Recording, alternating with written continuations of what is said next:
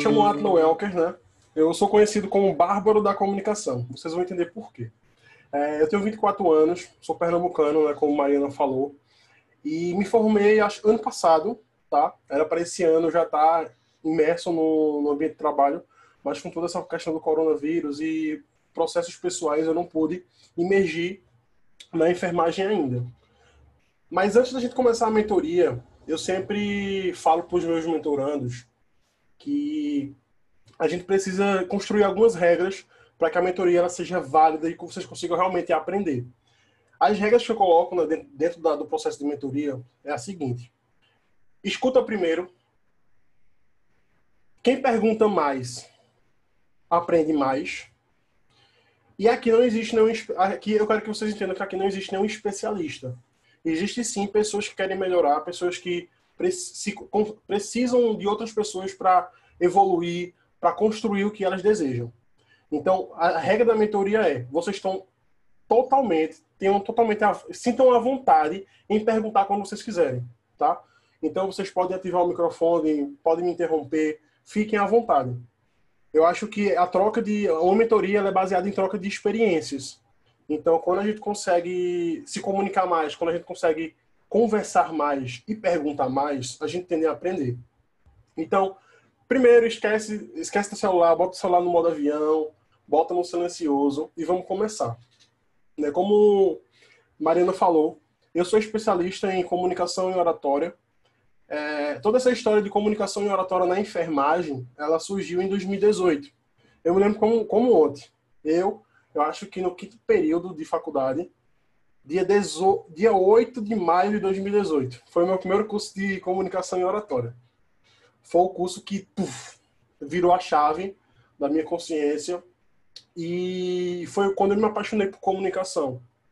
E sabendo, e sabendo tantas coisas que a enfermagem passa durante esses anos de, de, prof, de profissão que ela existe, eu percebi que uma das habilidades que todo enfermeiro precisava ter era de, a, de, se comunicar. E pode ser até clichê a gente falar assim, ah, mas a gente sabe que a gente vai lidar com pacientes, a gente vai lidar com profissionais. Só que, pensa comigo, a gente sabe mas no fundo, no fundo, a gente não dá a devida importância para isso. No fundo, no fundo, a gente não dá essa importância. Porque virou normal. A gente já sabe que precisa se comunicar com pacientes e profissionais, enfim, enfim, enfim. Só que a gente não dá essa importância. Pô, eu sei que eu preciso fazer isso, mas e aí? Hoje, hoje, pensa aqui comigo, vocês aí que estão aí. Vocês se, se, se caracterizam como um bom orador, um bom comunicador, vocês realmente acham que vocês conseguem se comunicar de forma clara, de forma assertiva, onde as pessoas entendem você, entendem o que você fala. Então, isso são aspectos importantes para um enfermeiro chegar onde ele deseja. Porque eu não posso engrandecer um profissional que já está no sucesso dele e se comparar a mim, ah, eu quero ser, eu quero ser igual a fulano. Não existe isso. Você pode ser melhor que ele ou chegar próximo a ele. Mas você vai ser sua, você vai ser sempre sua melhor versão. Você não vai ser Mariana, você não vai ser Atlo Elker, você não vai ser Pedro, você não vai ser Marília, entende? Então, você tem que se perguntar, o que é que eu preciso melhorar? Por onde eu devo começar? Só que o que eu percebo na, nos meus, meus colegas e amigos profissionais estudantes é que eles estão preocupados em, eu até entendo, a preocupação principal é: preciso estudar bastante para o conteúdo da enfermagem, concordo. Só que você não pode só ser ciência, tá? Ciência é importante, é a base principal. Mas imagina, pensa aqui comigo, como é que você vai mostrar sua ciência se você não se comunica? Se você não sabe se posicionar? Então, quando eu fiz o meu primeiro curso de oratória, eu percebi essa importância. Só que a maior virada, a maior virada de chave que eu tive durante a minha graduação foi perceber que a comunicação ela estava em tudo que eu fazia, tá em tudo que eu vivo, tá nos meus relacionamentos com, com família, com amigos, tá no trabalho, tá na minha mente. o que eu falo para mim mesmo quando eu estou numa zona de estresse. Estava até conversando com Marília, antes de começar, da inteligência emocional. Às, às vezes, no nosso dia acontece uma coisa que desestabiliza a gente emocionalmente e a gente, dá, a gente alimenta tanto esse sentimento que no, o resto do nosso dia fica uma merda. Mas por quê? Porque você alimentou isso. Porque você não construiu a inteligência emocional, você não se comunicou com sua própria mente. E se você deixa sua mente se controlar você, você nunca vai chegar onde você deseja. Porque a chave está aqui, ó, você controla isso. Se você vai estar tá motivado, se você vai, vai ser, vai conseguir ler, ter mais foco, é aqui. Precisa trabalhar aqui. Então hoje eu falo sobre comunicação interna, que é a mental, é a inteligência emocional, mas também falo sobre a comunicação externa, que é a parte mais de técnicas, onde você vai técnicas para oratória, técnicas para se conectar com mais pessoas. Só que aí a gente vai construindo. Eu durante minha graduação, você deve estar se perguntando, Atla, por que é, você fez um curso de comunicação oratória? Primeiro, porque eu era tímido demais. Eu, eu, eu falava, eu me comunicava, mas eu era tímido. Tá? Por que eu falo eu era tímido? Porque você aí que se diz que é tímido, você está se auto-sabotando. Porque timidez é um estado emocional. Timidez é um estado emocional. Quanto mais você fala que você é tímido, você se torna tímido. Então, quando eu entendi que eu não era tímido, eu, no meu primeiro curso de oratória, o cara perguntou assim, pessoal, ele, ele se apresentou lá no curso e tal, e fez assim, olha, vou abrir aqui a oportunidade para vocês estarem falando seu nome, porque vocês vieram fazer o curso de comunicação, enfim. Quem quer ser o primeiro? Aí eu. Eu me lembro como hoje. A minha estrutura óssea balançou.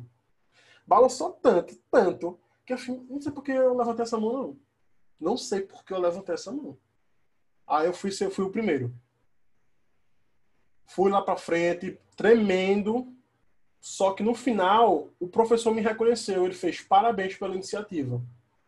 Parabéns por ser o primeiro a querer mudança. E já começou girando a chave aí.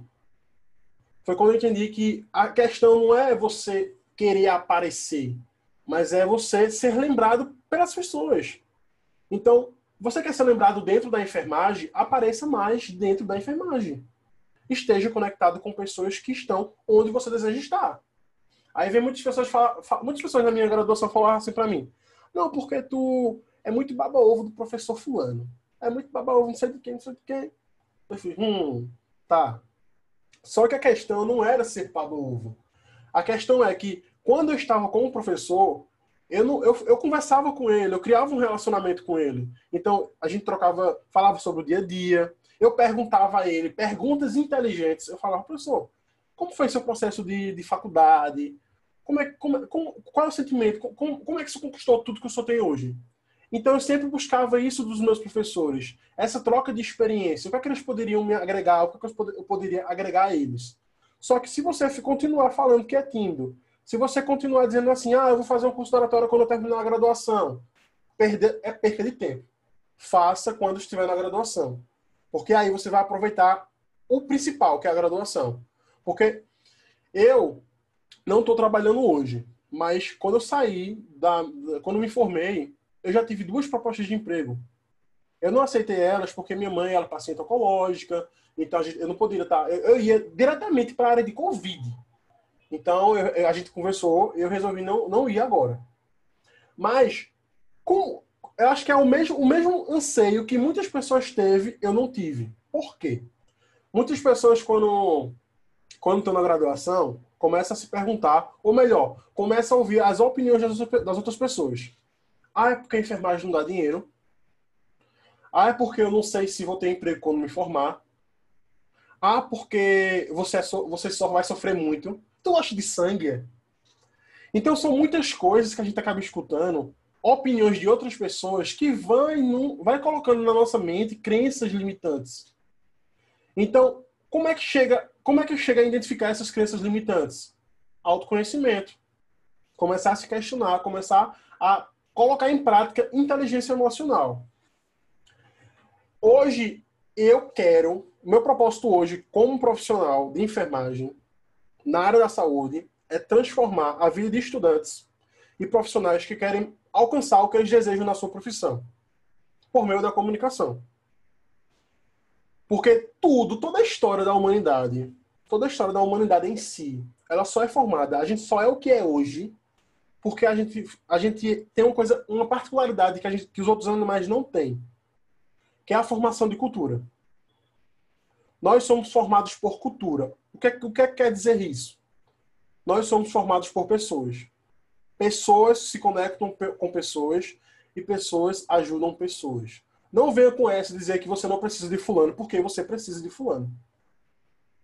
Todo mundo precisa. Quando tem um professor, quando tem um professor na sala de aula, você está lá porque você precisa dele. Então, você precisa de pessoas. E como é, como é que você consegue ajudar as pessoas? Se relacionando, se comunicando. Quer conquistar teu espaço no mercado de trabalho, quer conquistar teu sucesso, o teu reconhecimento na enfermagem, se comunica. Mostre quem tu é, mostra para que tu veio fazer por que tu está na enfermagem. Porque eu acho que o, o maior problema do, dos estudantes de enfermagem hoje é que ou eles entraram na faculdade por opinião de pais, meu filho, faça enfermagem, fica lá. Ou por não, por não ter opção, antes de entrar na faculdade, eu não tinha opção, não, passei enfermagem, vou fazer enfermagem mesmo. E muitas pessoas entram porque sabiam que realmente queriam enfermagem. Só que o problema dessas três tipos de pessoas é o quê? Elas se esqueceram durante, durante o processo de, de anos na enfermagem. Primeiro, segundo, primeiro período é euforia total, né? Aí começa aquelas angústias de será que eu vou, será que eu vou chegar até o final? Olha, eu vou, eu vou estudar muito, vou estudar muito. Vou comprar meu caderninho, vou eu me lembro eu hoje eu fiz isso, mas eu não deu certo. Comprar meu caderno, vou separar minhas matérias e, olha, dessa vez eu vou copiar. Copiar que só. Não fiz de jeito nenhum. Eu sou o cara que não, que não precisa copiar. Eu, eu preciso só prestar atenção no, na matéria e depois parar um tempo em casa e estudar. Mas o fato é, você, o sentimento que fez você entrar na faculdade, ele sendo positivo, ele precisa ser o mesmo sentimento quando você for passando pelos períodos. O que eu quero dizer com isso é, você precisa ter propósito ninguém, nada na, nada na vida em si. A gente não consegue viver, a gente não consegue construir sem propósito. A gente tem que ter isso muito firme no nossa mente. O que é que eu quero conquistar? Quais são os meus valores? Quais são as minhas crenças? Porque é o seguinte: vamos ser enfermeiros, vamos ser líderes. E os qual a diferença de um líder para um chefe? O líder é aquela pessoa que inspira, tá? O chefe é aquela pessoa que ele está no cargo de, de poder Todo mundo tem medo dele e ninguém se impõe, porque o chefe é o chefe. Mas o líder, ele inspira as pessoas. E a gente tem isso na história. A própria Apple, ela é uma inspiração. A Apple, quando ela fez o primeiro computador dela, já existiam computadores. Só que o problema do o problema do, das outras empresas de computadores, eu vou citar um nome que eu acho que foi, eu acho que a Microsoft, a Microsoft não criava, criava sistemas, né? O problema da Microsoft é que é o, o, o propósito dela não era firmado. As pessoas não sabiam o que ela fazia, por que elas faziam aquilo. Então a Microsoft ela vendia computador. Só que a Apple, ela não vende computador, ela vende computador. Mas antes dela vender o computador em si, ela vendia o propósito. Por que eu vendo o computador? Eu vendo o computador porque eu acredito que pessoas podem se conectar no mundo todo por meio de um computador, de uma tecnologia. Hoje você não tem um iPhone. Muita gente tem iPhone hoje porque é modinha. Mas hoje as pessoas têm iPhone porque iPhone se tornou parte da vida delas. Essa é a chave. A Apple ela fez sucesso porque ela trouxe um propósito naquilo que ela vendia. A mesma coisa somos nós quando fazemos enfermagem, quando desejamos aquilo em nossa vida. Precisamos ter um propósito claro e bem definido. Porque aí, quando tu estiver na merda, quando tu estiver desanimado, tu vai lá no teu, no teu propósitozinho. Tá lá anotado, ó, meu propósito é isso aqui.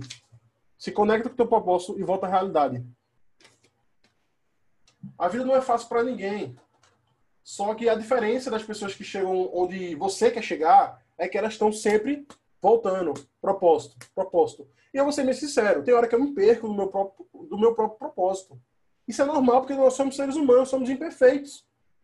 Mas só que ter clareza do propósito, saber que assim, eu preciso, eu quero conquistar aquilo, volta no propósito. Mas vamos lá. É, a minha mentoria em si, quando eu dou, né? Ela é baseada em três principais pilares, que foram pilares que mudaram a minha forma de pensar, a minha forma de, de vida no cotidiano em si. Os pilares são coragem, coragem, é, ousadia e liberdade. Coragem, ousadia e liberdade. Vou começar com liberdade. Liberdade, por que liberdade? A gente acaba. Quando, quando somos crianças, quando somos crianças em si, a gente não tem medo de nada. A gente corre, cai no chão, chora, e cai no chão de novo, e levanta, e aprende que não precisa, se correr vai cair. Então a gente não, a gente, a gente é uma criança que não tem medo. Só que durante a fase da, da nossa juventude e adolescência, nós vamos sendo bombardeados por medos, por anseios, e nos, tornamos, e nos tornamos pessoas medrosas. Só que a sacada, para quem quer chegar no sucesso, é ser mais ousado, a arriscar.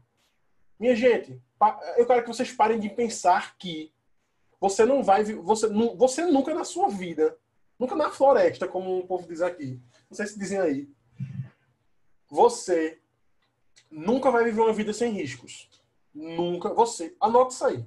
Você nunca vai viver uma vida sem riscos. Por quê? Porque a gente corre o risco de se apaixonar, a gente corre o risco de, de ter frustração, a gente corre o risco de fracassar. Então a gente está sempre se arrisca, a gente tá sempre sofrendo riscos. Só que a chave para você chegar onde você deseja é você se aventurar. Óbvio, aventurar com consciência, aventurar com sabedoria. E coragem por último. Coragem é enfrentar o medo, né? Coragem não é, é, é ah, eu não tenho medo. Não. Eu, toda vez que eu vou dar uma palestra, toda vez que eu me exponho para pessoas, eu tenho medo. Só que se a gente não tivesse medo, a gente já estava morto. Se a gente não tivesse o luta e fuga, a gente já estava morto.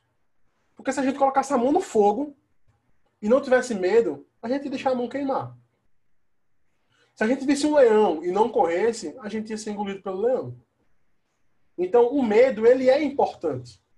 O medo, ele faz parte da gente. A chave é, você precisa aprender a controlar o seu medo. E aprender a controlar o medo se, é, se tem por autoconhecimento, por técnicas de respiração, autoconsciência do que você do, do espaço onde você está. Quando você vai para um congresso, que você tem que apresentar um trabalho, você tem que ter consciência de que o medo vai vir porque você vai estar se expondo para uma pessoa e você está preocupado com o julgamento dela, preocupado se o professor do congresso vai gostar do teu tema, se teu trabalho está bem organizado, então, esse emaranhado de, de, de, pensamentos que você mesmo coloca, por falta de confiança, é o que te deixa com medo, é o que te deixa ansioso. Só que a, a, a chave de tudo, de tudo isso, desse emaranhado de sentimentos, é você o quê? Tá no congresso. Se você estudou muito, você não precisa ter medo. Você vai ter medo, mas você não precisa alimentar esse medo, porque você sabe que você estudou. Você está preparado. Tá nervoso? Respira. Respira. Quando a gente tá ansioso demais, é porque a gente não tá respirando. A gente não tá respirando. Então vocês precisam respirar mais. Tem uma técnica de respiração que foi, foi um amigo meu que me ensinou. É a técnica 642. Você puxa em 6, solta em 4, segura em 4, solta em dois. Você faz uns ciclos de 10 repetições dessa, dois ciclos, três ciclos. Faz isso e vê o resultado. Tu fica relaxado. Tu se relaxa. E existem outras técnicas de respiração mais avançadas, que é para trazer o poder interior. Porque muitas vezes esse poder interior, esse eu interior, ele tá lá desligado, você deixou ele morrer. E você só consegue impactar, você só consegue criar mais conexões quando você traz isso pra, quando você traz sua autenticidade. E a, autenticidade vem com não ligar mais foda-se julgamento das pessoas. Desculpa o palavreado, mas essa galera acho que entende o que eu tô falando. Não, não, é, não liga pro julgamento das pessoas. Porque é o seguinte, uma sacada que eu tive, que eu vivi, que eu vivi na pele. Eu falava muito sobre julgamento. Só que a maior, incongruência, a maior incongruência do ser humano é que a gente fala coisas bonitas, foi o que eu estava falando com a Mariana, fala coisas bonitas, mas não vive o que fala. Na íntegra, tá? Não vive o que fala na íntegra. Então eu sempre falava sobre julgamento, sobre várias coisas. E chegou um momento na minha vida que minha mãe, né, paciente oncológica, ela ia ter que tirar o cabelo. Vai estar caindo o cabelo e ela ia ficar careca. E eu resolvi ficar careca. Eu fiz, vou tirar meu cabelo. Chorei com ela, foi um momento foi um momento transcendental na minha vida. Tem até um vídeo no meu Instagram, então se vocês procuram lá, vocês vão achar. Segura a emoção, porque se você assistir, você vai chorar. Porque foi pesado. Mas qual foi o meu aprendizado disso? Eu, eu amo correr na, na rua. Corrida para mim, eu, eu já fiz natação, já fiz basquete, já fiz futsal, nunca deu certo nada. Agora, correr ter o sentimento de liberdade, ter o sentimento de ninguém me, ninguém me segura. E eu lá no, no da, da, avenida correndo, eu amo fazer isso. Quando eu tirei o cabelo num dia, no outro dia eu fui correr na avenida para ver como as pessoas me viam. Ah, olhei, né, vi as pessoas lá, uns olhavam para mim, ri, é, achavam estranho, outras olhavam aqui, e eu só me divertindo com tudo aquilo. Só que eu me peguei sete dias, sete dias, sete dias depois, eu tava sempre correndo, né? Só que dessa vez eu resolvi correr dando presente. Vou, vou ver como as pessoas me observam. Lá, correndo e... Sete dias depois, tava eu na avenida, eu corri a avenida todinha, 5 quilômetros. Quando eu cheguei perto de casa, eu parei e fui assim, poxa, não percebi ninguém olhando para mim. Quando eu tive esse pensamento, veio na hora o significado de julgamento para mim. Para mim, tá? Vocês vai fazer sentido para vocês. O problema do julgamento, o problema, eu vou falar bem devagar, vou repetir depois. O problema não é o julgamento das pessoas, mas o julgamento que você dá sobre o julgamento delas ao seu respeito. No final de tudo, é tu julgando tu mesmo. Porque quando não existe confiança, tu acha que as pessoas estão te olhando, tu acha que as pessoas estão te, estão te, estão te julgando, tu, acha, tu, tu vê as pessoas como melhores que tu. E às vezes as pessoas estão no mesmo marco que você. Só em estar em oposições, só, só em estar em marés diferentes. Então, essa, esse momento da minha vida girou a minha chave para esse significado. O problema não é o julgamento das pessoas, mas sim o julgamento que eu dou sobre o julgamento delas a meu respeito. Então, era, eu fiz um, eu fiz um, um dominó para derrubar ele todinho sobre eu mesmo. Mas por quê? Porque naquele momento não estava existindo confiança da minha parte. Tá entendendo? Não estava existindo a, a, a, confiança da minha parte. Porque no final, eu sei que, ó, Outra coisa que eu acho muito, muita hipocrisia das pessoas. E não sei se vocês vão concordar comigo. As pessoas falam, né? É... Não, porque eu, eu gosto de ajudar. Eu gosto de sei de quê. De sempre tá, de ajudar a reciprocidade, né?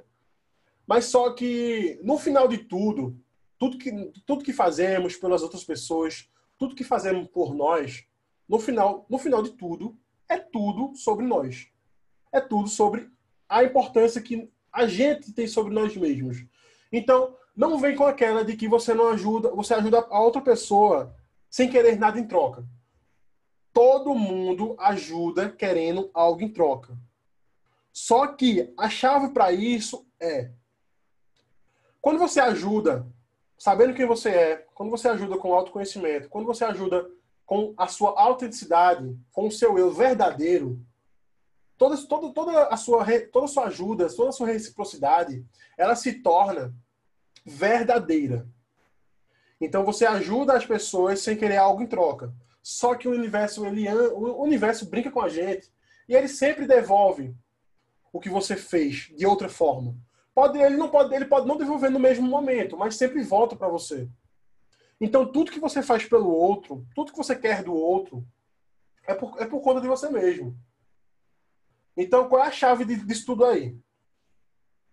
Quando a gente ajuda as outras pessoas, quando a, gente, a, nossa, a nossa função é de ajudar. Nós ajudamos. Só que a gente precisa desconstruir ainda muita coisa dentro da enfermagem e entender que qual a diferença de um profissional médico para um profissional enfermeiro? Os profissionais médicos, eles se ajudam. Quando um entra em guerra, 90% está na guerra. A enfermagem, poucas pessoas fazem isso. Pessoas que estão no sucesso da enfermagem, que vocês devem conhecer, Romulo Passos, Jairo, Jairo Jânio, Bruno Senna, depois eu posso ter até no meu Instagram eles, e dentre outros profissionais poucos que estão lá no alto vão, vão ajudar você. Mas por quê? Porque a enfermagem não entendeu que se a gente, se a gente andar junto, se a gente se ajudar, se a gente, o que eu, uma coisa que eu vejo que está acontecendo agora na, no meu digital é que muitos enfermeiros estão entrando no digital por conta da quarentena. Mas eu vivo digital desde 2013. Eu vivo com internet, eu ganho dinheiro na internet desde 2013. Mas o enfermeiro em si começou a perceber isso agora na quarentena, a importância de, da tecnologia, a importância de estar presente no meio digital. Hoje eu sou conhecido como bárbaro da comunicação. Hoje eu saio, eu saí do, de um, eu saí de recém-formado, já tendo emprego, porque eu me posicionei. Eu era o cara que estava na, na rede social, falando sobre vários conteúdos. Na faculdade eu estava me comunicando, me relacionando com pessoas eu estava ensinando. Eu, o que eu mais gostava é quando tinha seminários, porque aí eu aproveitava para ensinar os professores. Porque a virada de chave do, do ensino em si, a enfermagem em si, ela precisa pensar fora da caixa. Então, quando o professor me dava um conteúdo, um seminário sobre administração hospitalar, eu trazia o conteúdo que ele pedia só que eu trazia um extra, um bônus. Eu falava para o professor, professor, posso dar um presente aqui? Ele falava, pode. E os professor, olha, eu gostei, viu? Anotei tudo aqui. Aprendi com você. Eu, eu criava autoridade, porque eu sempre tra trazia um pouquinho a mais.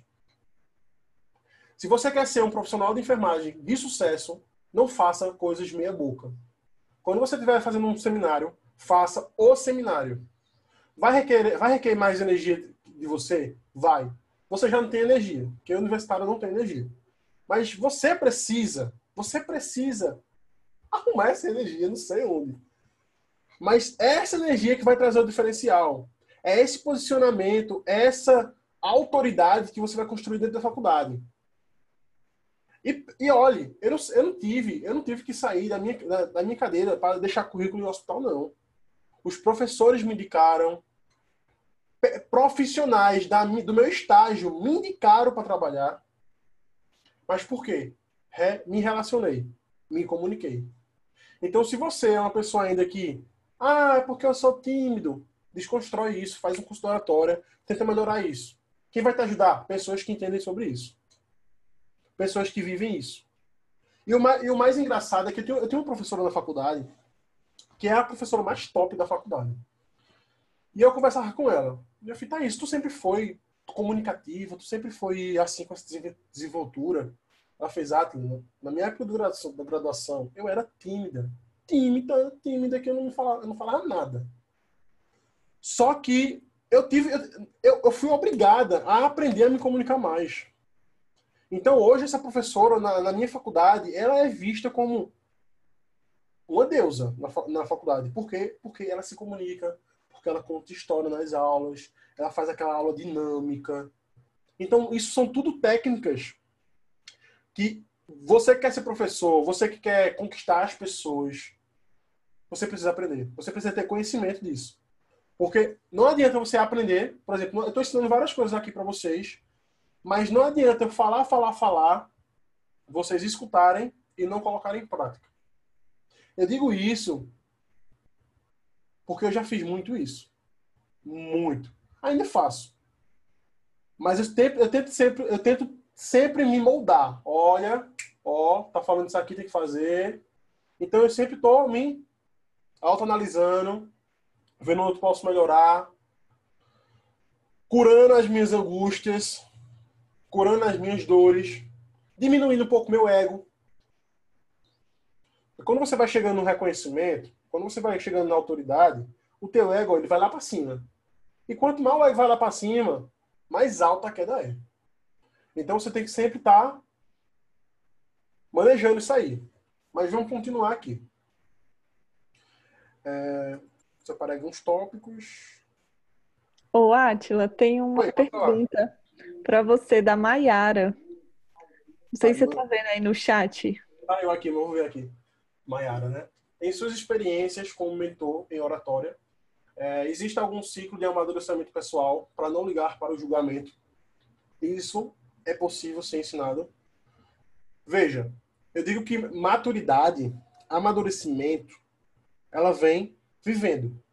Só que para você viver de forma é, correta, você precisa ter o conhecimento. Na verdade, você precisa ter a percepção de que você precisa melhorar.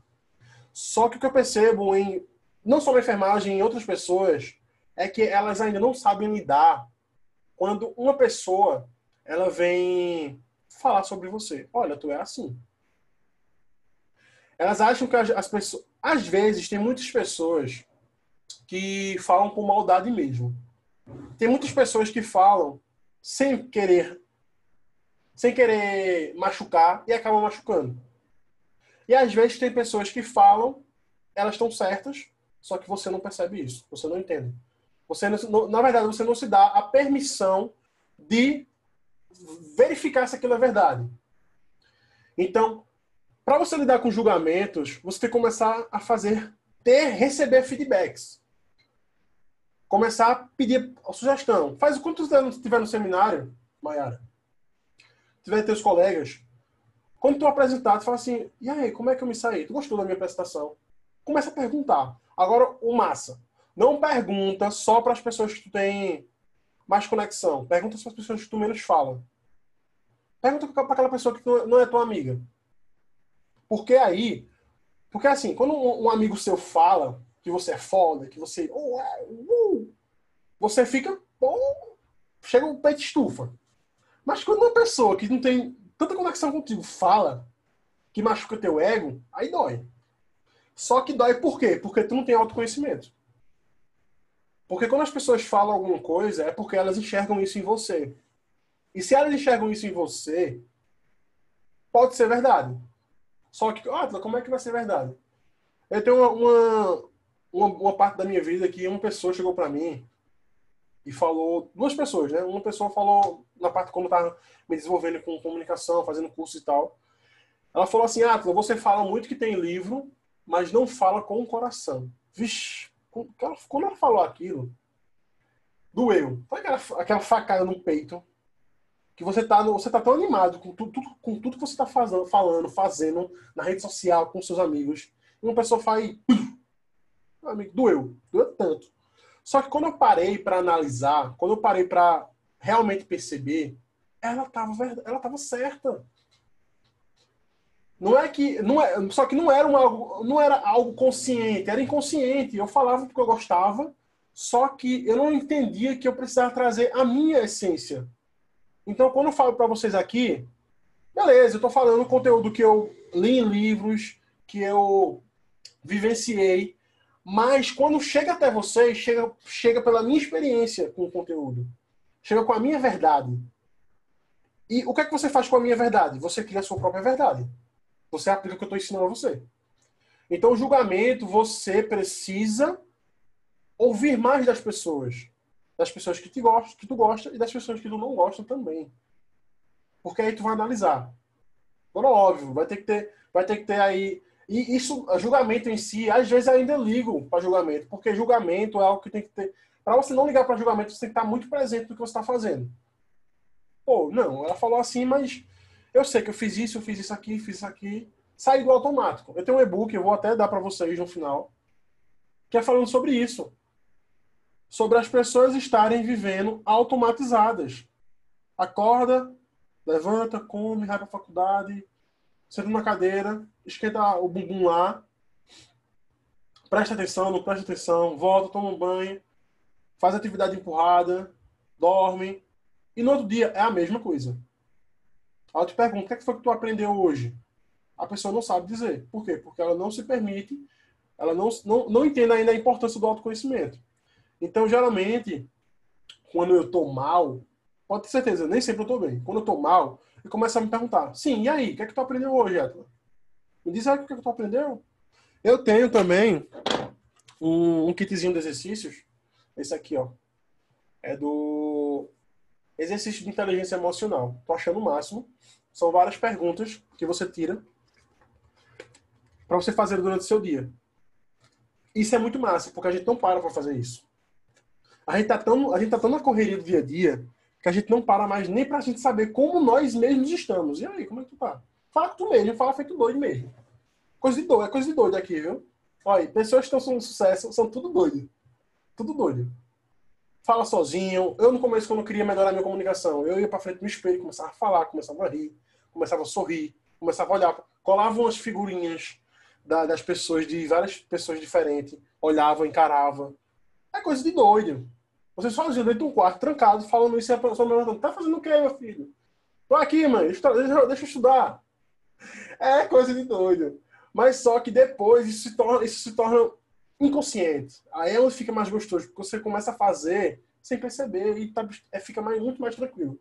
Hoje eu me comunico de uma forma muito mais clara, porque, ó, eu treinei, viu? Treinei, me expus. Então eu sempre estava tentando buscar isso. Não sei se eu respondi tua pergunta. É... Fala aí. Podem perguntar, tá? Se quiser abrir o microfone, fala. Aproveita, se expõe. Abre o microfone aí e fala. Então, o amadurecimento, o amadurecimento pessoal, ele vem, vem com a vivência, né? com a vida, com a permissão de você querer ser uma pessoa melhor você querer ser um profissional melhor. Só que, qual o problema de muitas pessoas? Geralmente, a gente só a gente só impulsiona. A gente só se impulsiona quando a gente tá na merda. Quando a gente tá na merda, que tá tudo dando errado, ou a gente muda ou a gente morre. Quem falava isso era Ciprembaba. Ou a gente muda ou a gente morre. E é pura verdade. Ou a gente muda ou a gente morre. Só que Buda ele falava uma coisa que eu achei, bicho, eu achei incrível quando ele falou. Deixa eu achar aqui para vocês uma, uma mensagem que Buda uma vez falou. Cadê? Aqui. Buda ele falou uma vez o seguinte: a dor é inevitável mas o sofrimento é desnecessário. Isso é a maior verdade que eu já vi na minha vida. Porque a dor, a dor ela vem, a dor, a dor da morte vem, a gente sabe que um dia vai morrer, então a gente entende que isso vai acontecer um dia. Essa dor vai existir. Então a dor é inevitável. O sofrimento é desnecessário. E você não sofrer pela, pelo ente querido que foi, que foi embora, não é que você é mais desumano. Só que também a gente pode olhar para outra, outra perspectiva. A pessoa que partiu, se a gente tem uma, uma positividade, a gente sabe que ela partiu para um, um local melhor. Ela partiu para um ambiente melhor. Então não tem porquê estarmos sofrendo, levando esse luto nas nossas costas, por uma pessoa que partiu, por uma pessoa que está num ambiente melhor. Eu tenho uma tia que a gente perdeu uma, uma, eu perdi uma prima em 2005, acho. Até hoje ela está em luto. Até hoje. Ela é professora, ela dá aula aos alunos, só que ela está em luto. E já, eu já questionei ela de frente. Tia, mas e aí, tia? Mas e aí? Quando é você vai sair desse luto? Ah, mas tu é muito frio, Atlan. Não é, não, eu não sou frio. Eu ainda eu, eu, eu entendo que o, o sofrimento de, de, perder uma filha. Na verdade, eu não entendo o sofrimento de perder uma filha. Mas eu acho que ela, ela tendo outra filha, ela tem outra filha, né? O fato dela, tá, dela ter ficado muito tempo em luto fez com que a outra filha dela se afastasse dela mesma. Da mãe, da minha tia. Sabe? Onde tinha que ter o encontro, tinha que ter aqui, ó, a união. A gente tá aqui, vamos fazer como ela deseja, vamos ser como ela queria que a gente fosse, como ela queria que, como ela seria. E isso veio, é, é a, a, quando, a gente, quando eu descobri que minha mãe estava com câncer, quando a gente descobriu, né? A dor é inevitável. Ela ia sofrer. Mas o sofrimento era uma coisa desnecessária. Então, eu fui o. Eu digo que eu, eu, digo que eu fui o pilar da família para não deixar ela, ela cair. Para não deixar ela. Eu, eu, chega um momento, porque quando você descobre uma doença assim, você ainda vai passar pelo momento da aceitação, de tudo, todos os fatores, né? E antes da aceitação, minha mãe tava brigando muito com meu pai e brigava com a gente. Chegou um momento que eu explodi e falei assim para ela: Mãe, ou a senhora luta por nós e por pai, ou a senhora desiste aí e fica aí nessa, nessa. Desiste e deixa acontecer a doença. Quando eu falei isso, na verdade, eu falei assim: mãe, se a senhora não quer lutar por a senhora, lute pelos seus filhos e pelo seu pai, por, por meu pai. E essa, e essa pequena frase que eu falei para ela girou a chave dela. Foi quando ela escolheu um novo propósito de vida para ela, que era lutar até o fim. E mesmo se não chegar até o fim, saber que tipo ela não desistiu, que não desistiu. Então eu sempre, sempre eu, eu, nessa fase, eu digo que hoje eu sou um solucionador de problemas. Por quê? Porque todo problema que aparece na minha vida, eu não vejo mais como problema. Eu vejo como agora eu tenho um problema e eu tenho que encontrar a solução. Então hoje eu sou o cara da solução. Então, minha mãe, eu vou, agora eu vou pular para uma parte de comunicação. Existe. As pessoas elas se comunicam por três formas: canal sinestésico, canal auditivo e canal visual. O que é isso, Atlas? As, as, as, sensações, né? Paladar, olfato, visão, a gente é influenciado por tudo isso. Então, quando a gente está escutando uma música, a gente sente a energia da música. Então, isso é o canal auditivo sendo ativado em você. Quando a gente ver um vídeo que emociona, canal sinestésico sendo ativado em você, visual sendo ativado em você. Quando você se olha no espelho, pô, que mulher bonita, que mulher gata. É o canal visual sendo ativado. Então, quando você sabe identificar esses canais visual, esses canais de acesso nas pessoas, você consegue falar a língua delas. Então, minha mãe. E esse canal é o seguinte: os canais visual, auditivo e sinestésico, todo mundo tem. Nós temos todos os, todos os três. Porém, na nossa vida, em alguns momentos, esses canais vão mudar. Então, uma hora vai estar auditivo, outra hora vai estar sinestésico. E naquele momento do, da doença da minha mãe, o meu estava sinestésico. Sentimento, era sentimento total. E, e para descobrir o dela, eu comecei a fazer perguntas conhecer a história dela, perguntar como é que ela se sentia, como é que ela enxergava, como é que ela via toda a situação. Entende que, ó, vê como eu tô perguntando, tá? Como é que você se vê nessa situação? Como é que você se sente nessa situação? Só que essas palavras-chave, elas vão te levar para um caminho, para uma história, na verdade, que tu vai identificar o que é que mais está forte nela. E quando eu perguntava, quando eu conhecia mais sobre ela, perguntava a história dela, como ela se sentia, como ela, ela via a situação, eu descobri que o canal que estava mais presente em toda a fala dela era o sinestésico, era o emocional. Então, quando eu quis me conectar com ela, para ajudar ela, eu tinha que falar no canal dela. Então, cortar o cabelo. O momento, quando vocês foram no meu Instagram que vocês procurarem, é, tem um vídeo lá, lá no finalzinho. Sinestesia. A gente cortou, a gente cortou o cabelo junto, ela cortando o meu, cortando o dela mas ali, ali tinha emoção. Então, naquele momento, eu girei mais um chave na mente dela. Quando eu falei aquela frase para ela, eu girei. Quando eu cortei o cabelo, eu girei. Ela passou por 21 sessões de quimioterapia, de radioterapia. Como é que eu ia ajudar ela? Foco no problema ou foco na solução? Atlan Elker foca no problema. Ou foca na solução. Eu simplesmente fiz assim, já sei o que vou fazer para ela. Vou pegar 21 pessoas do cotidiano dela que fazem parte da trajetória desse momento que ela está vivendo e vou pedir para cada uma delas fazer uma carta durante 21 dias. Então eu reuni 21 cartas de pessoas que eram importantes para ela e todo dia que ela chegava em casa da radioterapia entregava uma carta a ela e uma foto. Porque aí eu conseguia construir o sentimento, o sentimento construía, construía acionava a, o, o visual dela por meio da foto. Entende? As cores dos cartões eram cores que traziam sentimento. Então já entrava na parte de psicologia. É isso que eu falo. Quer se tornar um enfermeiro diferente? Pensa diferente. Pensa fora da caixa. A gente não pode ficar bitolado a só enfermagem, enfermagem, enfermagem. Temos que encontrar, temos que estar em outros ambientes. Então eu sempre estava em ambientes, diferentes. Fazia um curso de oratória, fiz um curso no Sebrae, que foi com galera totalmente diferente, engenharia de produção, galera de engenharia e arquitetura. Ah, para que bexiga tu foi fazendo o curso de engenharia? Fui fazer o curso de engenharia. De, o curso era, era no Sebrae para montar uma empresa. Simplesmente, o que foi. Só que a chave de você fazer cursos em outros ambientes é você sempre se questionar: o que é que eu aprendi aqui? Qual foi o aprendizado aqui?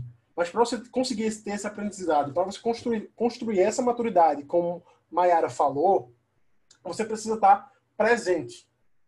Presente no ambiente, tá? É, não é só, de, é só estar presente de corpo, não.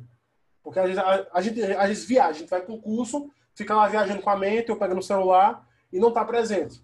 Presente, ó, presente. Esteja presente para aprender o curso lá.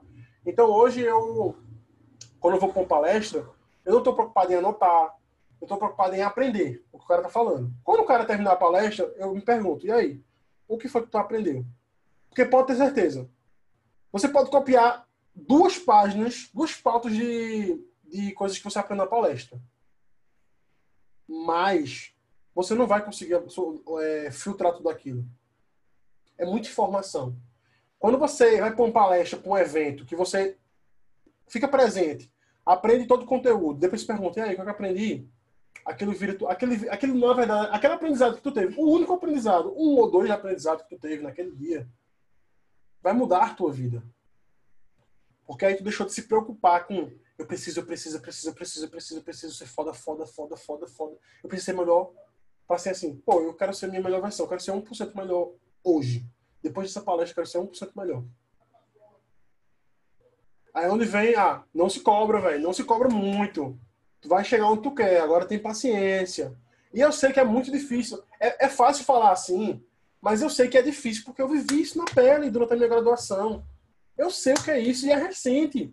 Eu tenho um ano de formado, é recente. Eu vivia isso, essa, essa, esse, essa necessidade de, de querer as coisas rápidos, de querer a coisa rápido e sempre tá, meu Deus, será que eu vou conseguir? E ficar nessa angústia todinha, uma angústia desnecessária desnecessária. Quando eu entendi que eu precisava ser melhor 1% a cada, dia, a cada dia, quando eu entendi que eu sempre precisava me perguntar o que é que tu aprendeu hoje? E pode ter certeza, a coisa mais simples pode ser o maior aprendizado. Hoje, eu sou colecionador de pequenas vitórias. Pequenas vitórias. E eu espero que você, você aí também seja colecionador de pequenas vitórias. Porque são essas pequenas vitórias que vão levar à grande vitória. A grande vitória. Vamos lá. Só que para a gente entender é, como ser um enfermeiro de sucesso, né? A gente, como eu falei no começo, a gente precisa ter propósito. Se, a gente, se não houver, na verdade, um sentido claro de propósito, é provável que haja um grande desperdício de tempo. Do seu tempo, porque o meu não. O meu mesmo não. Porque eu tenho um propósito, eu sei, eu, quero, eu sei onde eu estou e eu sei onde eu quero chegar.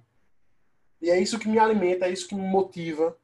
Só que se você não sabe, não tem clareza do que você quer para sua vida, se você não tem clareza dos seus valores, da, da, da destruição das suas crenças, você só vai, você só vai estar tá gastando, gastando, tá?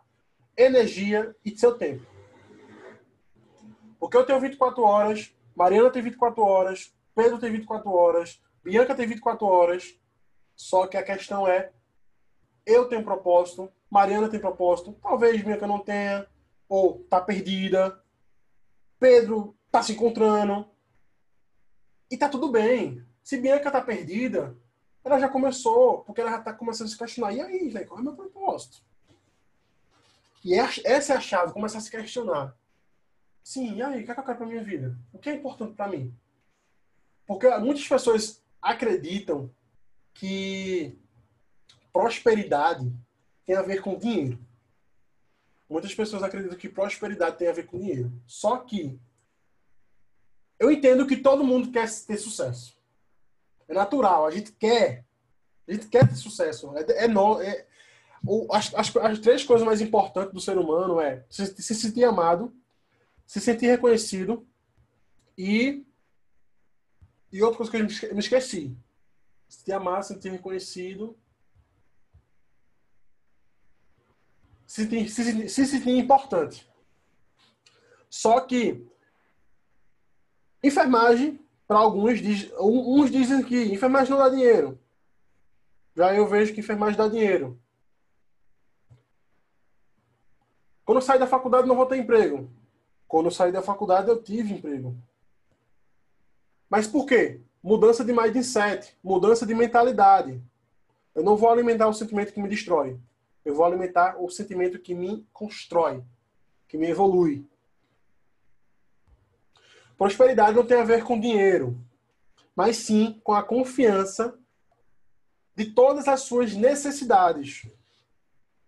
A confiança de que todas as suas necessidades vão ser atendidas. Mas para você chegar, ter, chegar a ter dinheiro, ganhar dinheiro, prosperidade, precisa ter confiança. E confiança, comunicação, autoconhecimento. Não tem como você se tornar um enfermeiro reconhecido, renomado, sem autoconfiança, sem autoconhecimento, sem se posicionar, sem aparecer, sem criar autoridade. A rede social tá, tá aí para isso. Se você não faz nada na rede social, começa a fazer. Começa a mostra tua cara, mostra para que tu veio. Hoje minha rede social é rede social pessoal e profissional.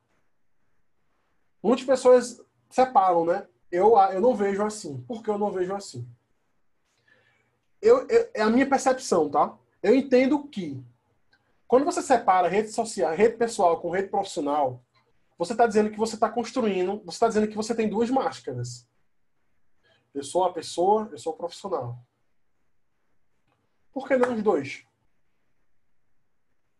Por que tu tem que ser diferente? Por que tu tem que ser a pessoa quando, quando tá no, com os amigos e por que tu tem que ser profissional quando tá com, com, né, no ambiente de trabalho? Por que tu não pode ser os dois?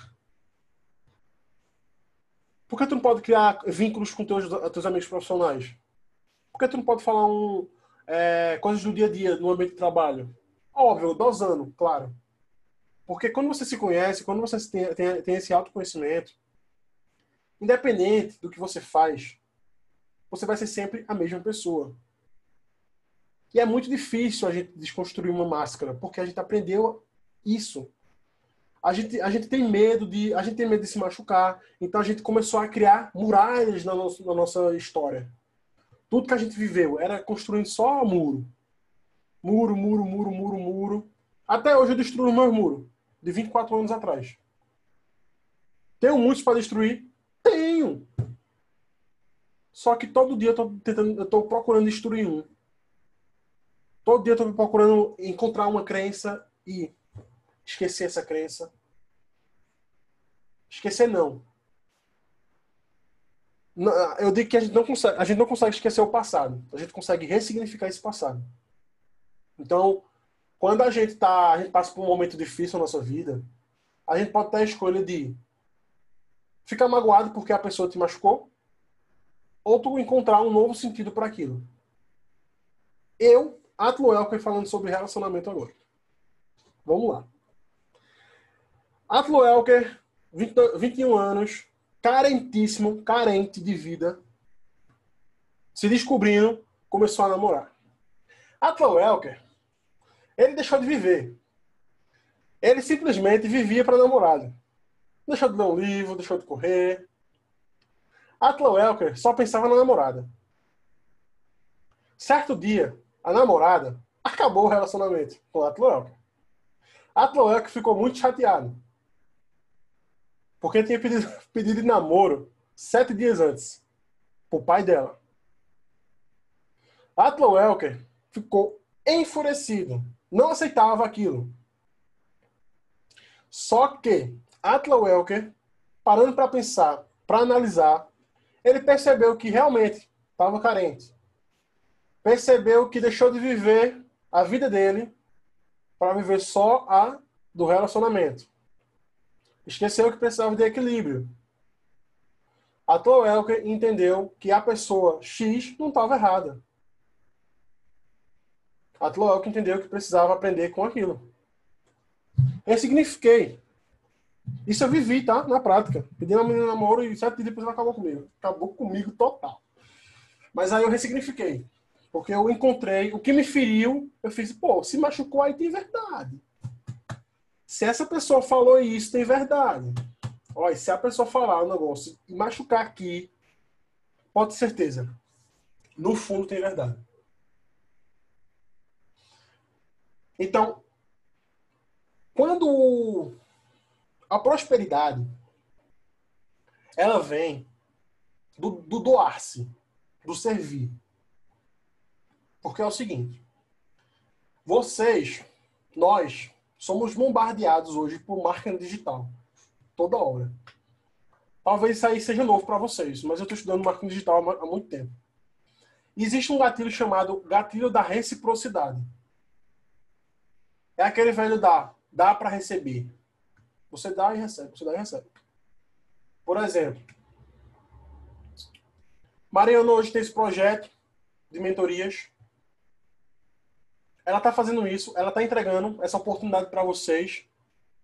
Mas de alguma forma, quando Mariana ela fizer, por exemplo, um e-book, vocês vão querer adquirir esse e-book. Porque ela entregou tanto. Ela reuniu profissionais de tantos estados para trazer um conteúdo totalmente gratuito que vocês, no fundo, no fundo, vão ter a necessidade de entregar. Entregar a coisa, talvez algo do mesmo valor ou talvez algo mais caro.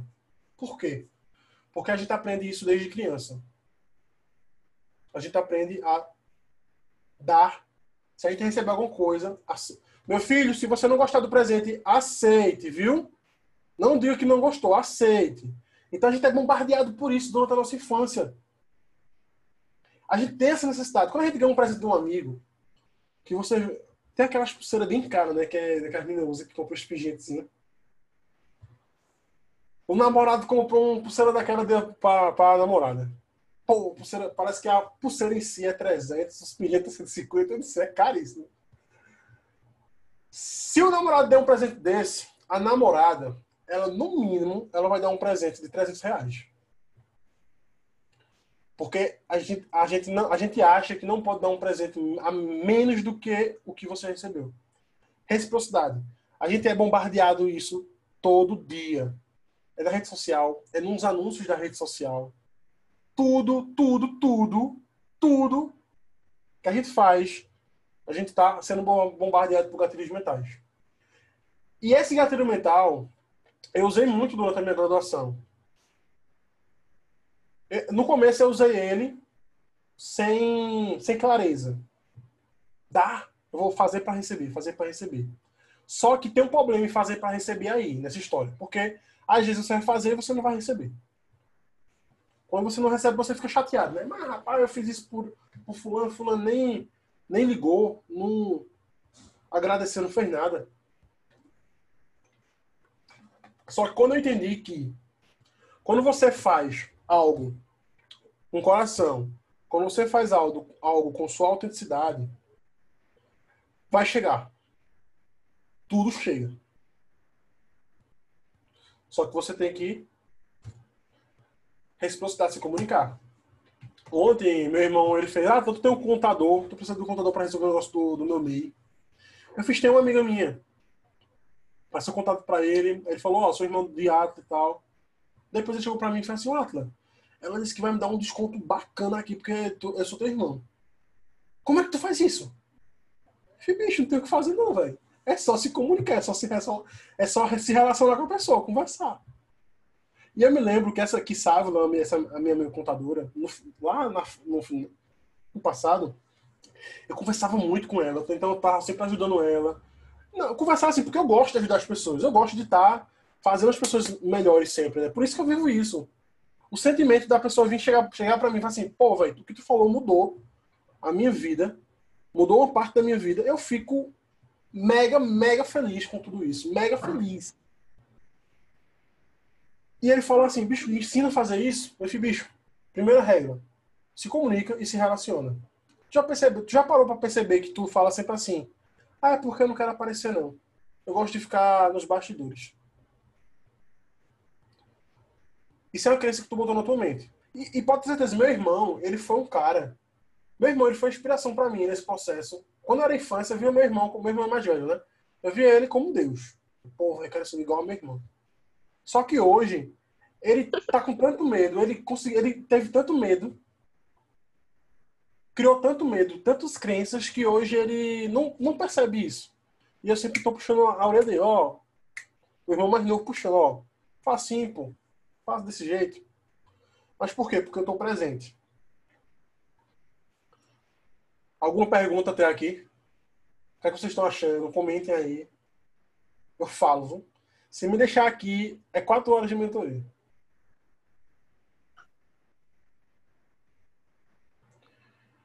Precisamos aprender. Vamos lá. É... Passos para se tornar um enfermeiro de sucesso. Eu separei alguns passos. Vou tentar resumir eles o máximo possível, porque, como falei, se for para falar que a gente, ó, mete brasa e enche a garrafa de 2 litros aí, pega um biscoitinho em volta do lado, porque a gente conversa aqui a noite toda.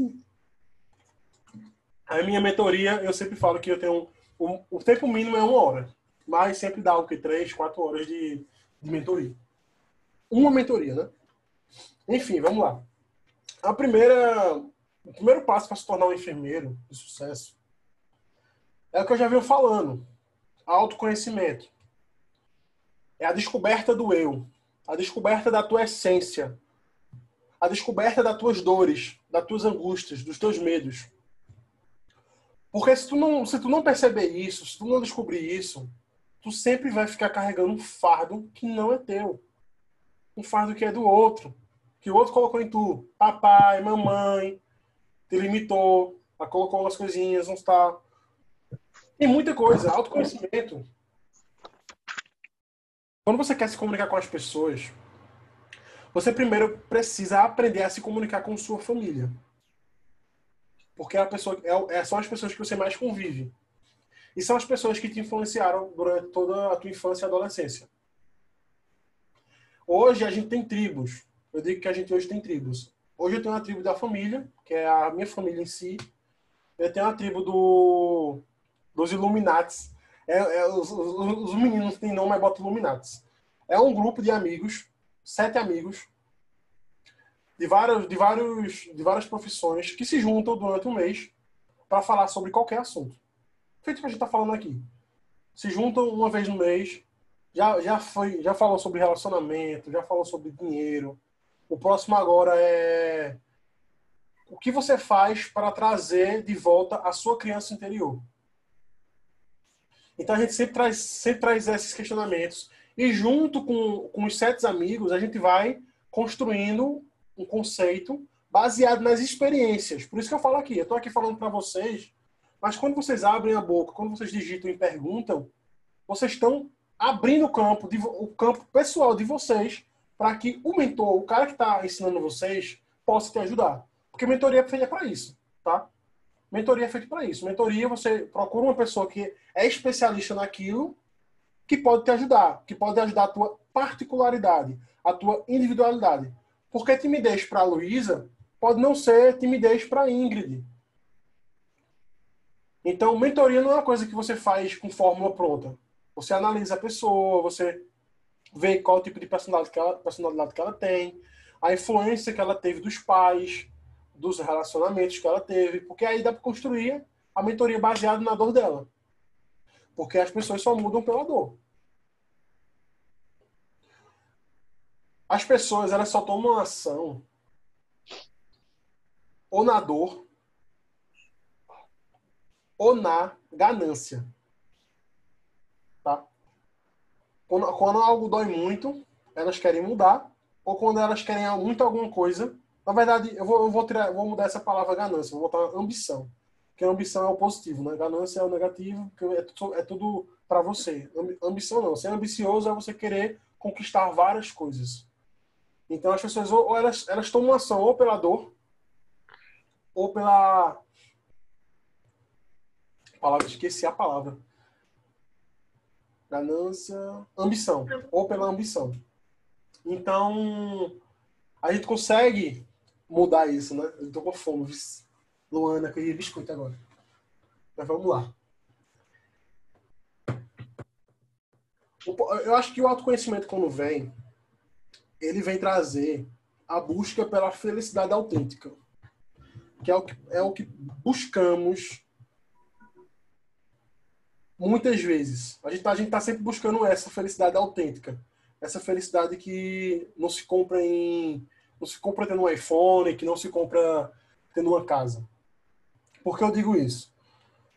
Porque felicidade, a gente se confunde muito felicidade com alegria. A alegria é aquele sentimento momentâneo que passa.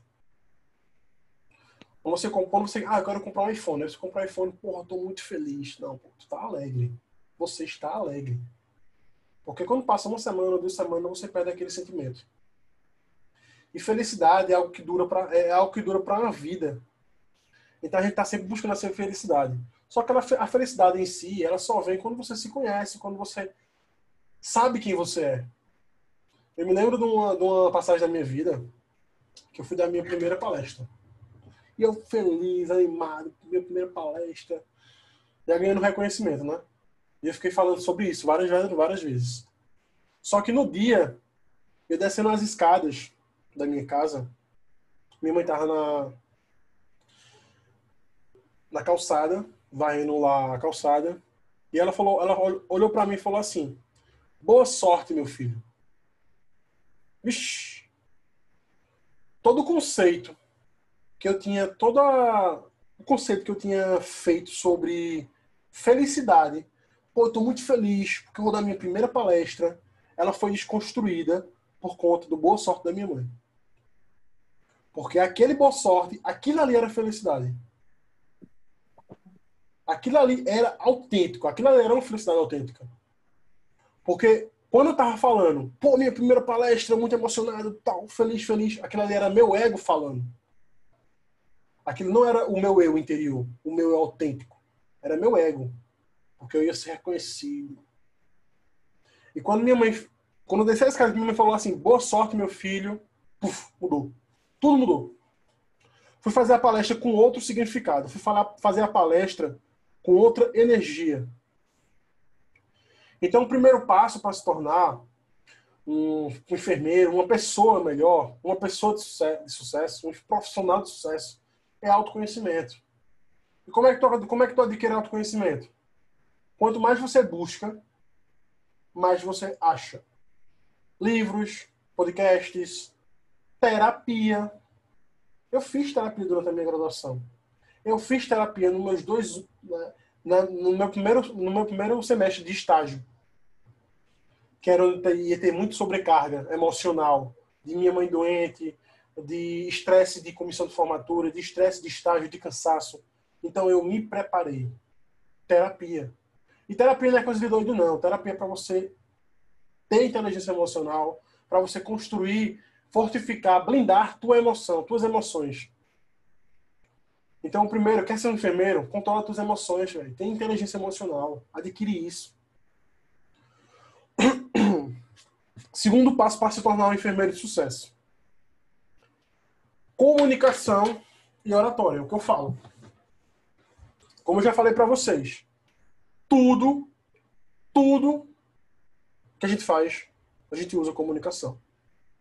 Tudo. Quando você está fazendo uma prova de avaliação, você está ali se comunicando com você mesmo. Pô, mas eu me lembro disso. Eu não estou lembrado agora, mas eu me lembro. Eu estudei isso. E você está se comunicando aqui, ó, somente. Quando você está no relacionamento, é comunicação. Por que muitos relacionamentos não dão certo? Porque não existe comunicação. No começo é conversa, conversa, declarações, pá, pá. Quando o cara tá ficando, quando o cara já tá namorando com a pessoa, aí começa a diminuir a constância de conversa. Quando você tá com o namorado, você tá no, na bexiga de um celular.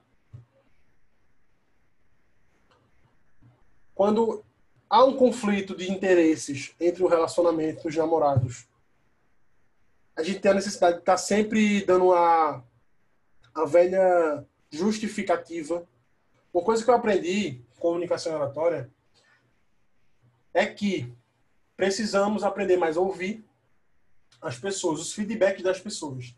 Então, quando uma pessoa vir, vir te dar um feedback,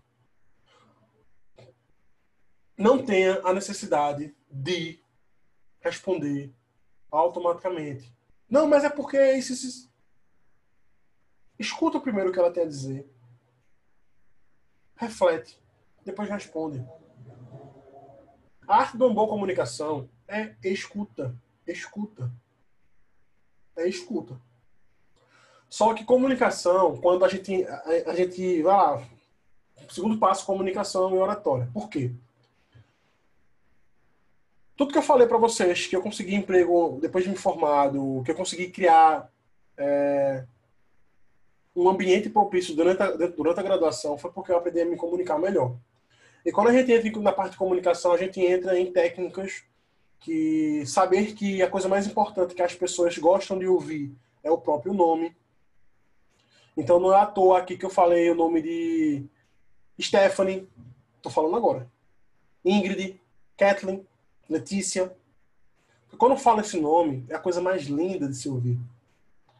O nome é a coisa mais linda de se ouvir. Quando você, quando você vê alguém chamando seu nome, você ama isso. Isso é inconsciente.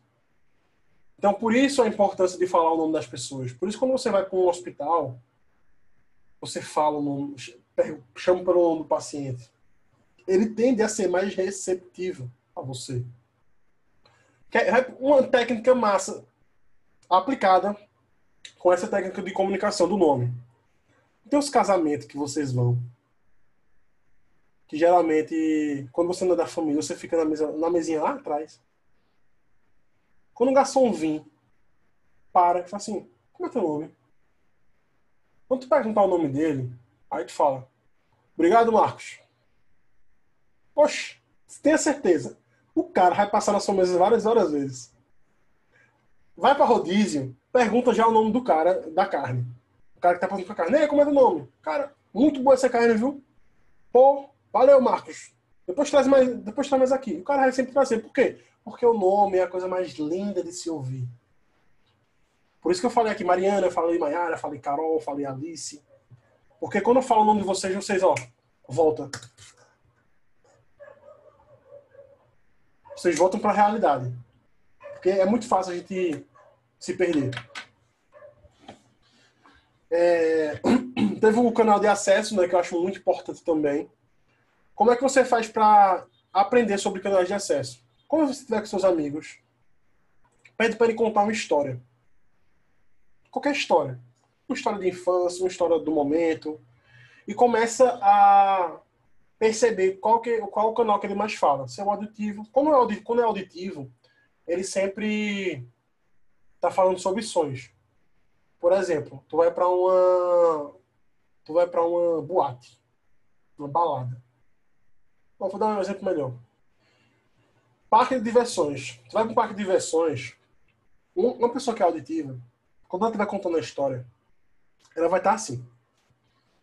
Minha gente, eu fui, ó, é, Kathleen, eu fui para um parque de diversões. Tinha tanta criança gritando. E juntava a, a, a gritaria das crianças com a música do parque.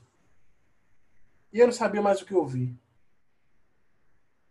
E ela dá sempre essas, essa, esses insights, esses pequenos feedbackzinhos de, de, de auditivo. O visual vai ser aquele cara que vai falar assim: Stefan, tinha uma roda gigante, tão grande. Eu acho, eu acho que a, a roda gigante mais, maior do mundo. Agora ela tinha uma coisa engraçada. As cadeiras dela eram coloridas. Tinha rosa, tinha azul, tinha preto. Tinha um, um palhaço, um jeito palhaço, ele tava todo derretido. A maquiagem dele tava borrada. Dava pra ver aqui, ó, a borra, a borra, e, e ele tá sempre aqui, ó, gesticulando, né? Tá sempre mostrando. Visual ele tende a falar, a mostrar. Ó, é assim, ó. ó. E a roda gigante. Então ele sempre tá gesticulando muito. Já o sinestésico, quando ele vai falar do, da, do parque, ele fala com mais emoção. Véi, eu fui no, na roda gigante. Quando cheguei lá em cima, deu um frio na barriga. Meu coração começou a gelar. Palpitar. Percebe que ele está fazendo, falando com muito sentimento. Então, quando você junta isso, isso, isso, as pessoas vão falar tudo numa história só. Como é que você adquire esse, essa percepção? Treinando. Não tem o que falar, não. Começa a perguntar, começa a conversar, começa a estar presente. Quando for sair com os amigos, um barzinho ou para a igreja, começa a perceber o que, é que eles estão falando. Pastores mesmo, meu pai é pastor. Pastores tendem a contar histórias. E quando eles contam histórias, eles tendem a colocar muitas, muitos elementos. Então eles falam com. A, a, a real é que, tipo, quando você está contando, quando você conta história, você usa muito elemento. A cruz estava no chão, e Jesus estava com a cruz aqui, e puxava. Sabe, sabe já tá, ó, ele está usando linguagem corporal, isso já é comunicação. Linguagem corporal ó, e expressão facial. Tudo isso tudo isso é aplicável. Agora, o que eu acho mais. Quando eu falo assim, muitas pessoas falam, mas é muita coisa, Atlas, muita coisa para aprender. Realmente, é muita coisa para aprender. Como é que você aprende? Praticando. Vive uma coisa, vive um momento, vive canais de acesso hoje. Hoje eu vou perceber isso. Hoje eu vou estar presente para identificar isso. Beleza. Hoje eu vou ver como é que a pessoa. Aí eu tenho uma técnica, a técnica do olhar, né? Olhar olhe o olho das pessoas que é importante. Eu fiz um estudo de linguagem corporal porque eu fiz, eu me especializei em, em oratória e comunicação, mas eu, eu, achei que linguagem corporal, por ser o mais importante, a nossa, a nossa comunicação é dividida em linguagem corporal, que é a comunicação não verbal, comunicação verbal e a tonalidade da voz. Só que a não verbal ela é 70% da nossa linguagem. Então é a forma como você se expressa. Por isso que postura corporal, sorriso, carisma, né? Aquela pessoa que tem energia, carisma, pô. 25% linguagem verbal que você fala e 5% é a tonalidade da voz. É a forma como você se expressa. Quando você quer trazer mais impacto, você fala mais grosso, mais alto. Já quando você quer causar menos. coisa mais leve. Você fala tonalidade mais leve. Não vai ser aquele professor que fala uma tonalidade de voz a aula todo dia, não. Viu, Mariana? Essa dica é pra você. Não vai ser aquele professor que fala uma tonalidade de sol durante quatro horas de aula e os alunos ali, dormindo. dormindo. Porque a comunicação é justamente isso, é trazer essa história. O amigo que as pessoas mais gostam é o, o amigo engraçado. Por quê? Porque ele está sempre contando história. Ele está sempre contando as besteiras que ele passa na vida, as besteiras que os amigos passam na vida. Por quê? Porque ele conta história. Nós somos eternas crianças. Por isso que esse tema dos do meus amigos da minha tribo vai ser sobre o que é que você faz para ativar a sua criança interior. Eu estava desativado a minha criança interior, hoje eu ativo jogando. Vou ter um momento do meu dia para jogar. Meter bala. Para quê? Para ativar o meu processo criativo. Grande parte dos adultos não são criativos. Por quê? Porque desaprenderam a ser criativo. Esqueceram a criança interior que existe. A gente, independente da nossa idade, a gente sempre vai, vai, sempre vai existir uma criança interior em nós. Mas a questão é que, se você deixar ela viva, ou se você deixar ela morta. E quando você deixar ela viva, você traz mais criatividade. Você, vai, você traz mais ousadia você traz mais coragem. Por isso que meus, o pilar, o pilar do meu propósito, da minha mentoria é ousadia, coragem e liberdade. As crianças têm isso de sobra. De sobra. Vocês precisam trazer isso mais para vocês. Tem a técnica do olhar. Então eu estudei, eu estudei nove livros sobre linguagem corporal. E por que eu estudei? Porque eu sabia que linguagem corporal era importante, era 75% da comunicação em si, mas eu não sabia o que causava nas pessoas. Eu queria saber a psicologia por trás de, de eu ter a postura corporal, eretra, o que causava em mim. E tem uma, tem uma técnica chamada técnica do, é, fitando a alma. É uma técnica xamã, técnica indígena. Eu gosto muito da parte indígena. Tenho um sonho de conhecer a Amazônia, onde eu vou. Tem uma tribo lá, o Anauá, que eles fazem um evento durante 11 dias. Você fica lá isolado do mundo durante 11 dias dentro da floresta amazônica, aprendendo da cultura deles. Eu acho muito bacana. Eu amo aprender culturas diferentes. E essa técnica, fitando a alma, é o seguinte: nós somos energias e quando olhamos no olho, transmitimos energia. Essa técnica eu fiz na prática, usando amigos que faziam o curso também, que a gente sentou um olhando para o outro, onde a gente ficava, não fazia nada, não mexia nada, só ficava olhando no olho do outro. E ficava olhando. E a música rolando. Olhando, a gente ria, a gente ficava rindo. Achando não uma besteira, né? Gosto de doido mesmo, aí ficava rindo, aí ficava sério. A sacada dessa técnica é que no final a gente precisava dizer o que, ao olhar no olho do outro, a gente sentia do outro, em relação ao outro. Então, era bacana porque quando a gente fazia isso, parecia macumba. Quando eu falava assim, eu, eu, eu, eu, eu vi no, no teu olhar um pouco de anseio, um pouco de medo. Só que depois a gente chegar no, no privado da pessoa para falar, né? Minha gente, era muito assertivo, muito assertivo. A gente, a gente conseguiu, a gente entrou num, num, num estado meditativo que a gente conseguiu transmitir energia. Por isso que é importante olhar no olho das pessoas. Como, ah, eu não consigo olhar no olho, eu sou, eu sou tímido, eu tenho vergonha. Faz a técnica do espelho. Vai pro espelho, cola três figuras de pessoas e começa a falar olhando no olho delas. Por quê? Porque a nossa mente não sabe definir o que é imaginário e o que é real. A nossa mente não sabe definir o que é imaginário e o que é real. Então, quando você faz esse, esse trabalho, quando você for para na vera mesmo, vai ser muito mais normal.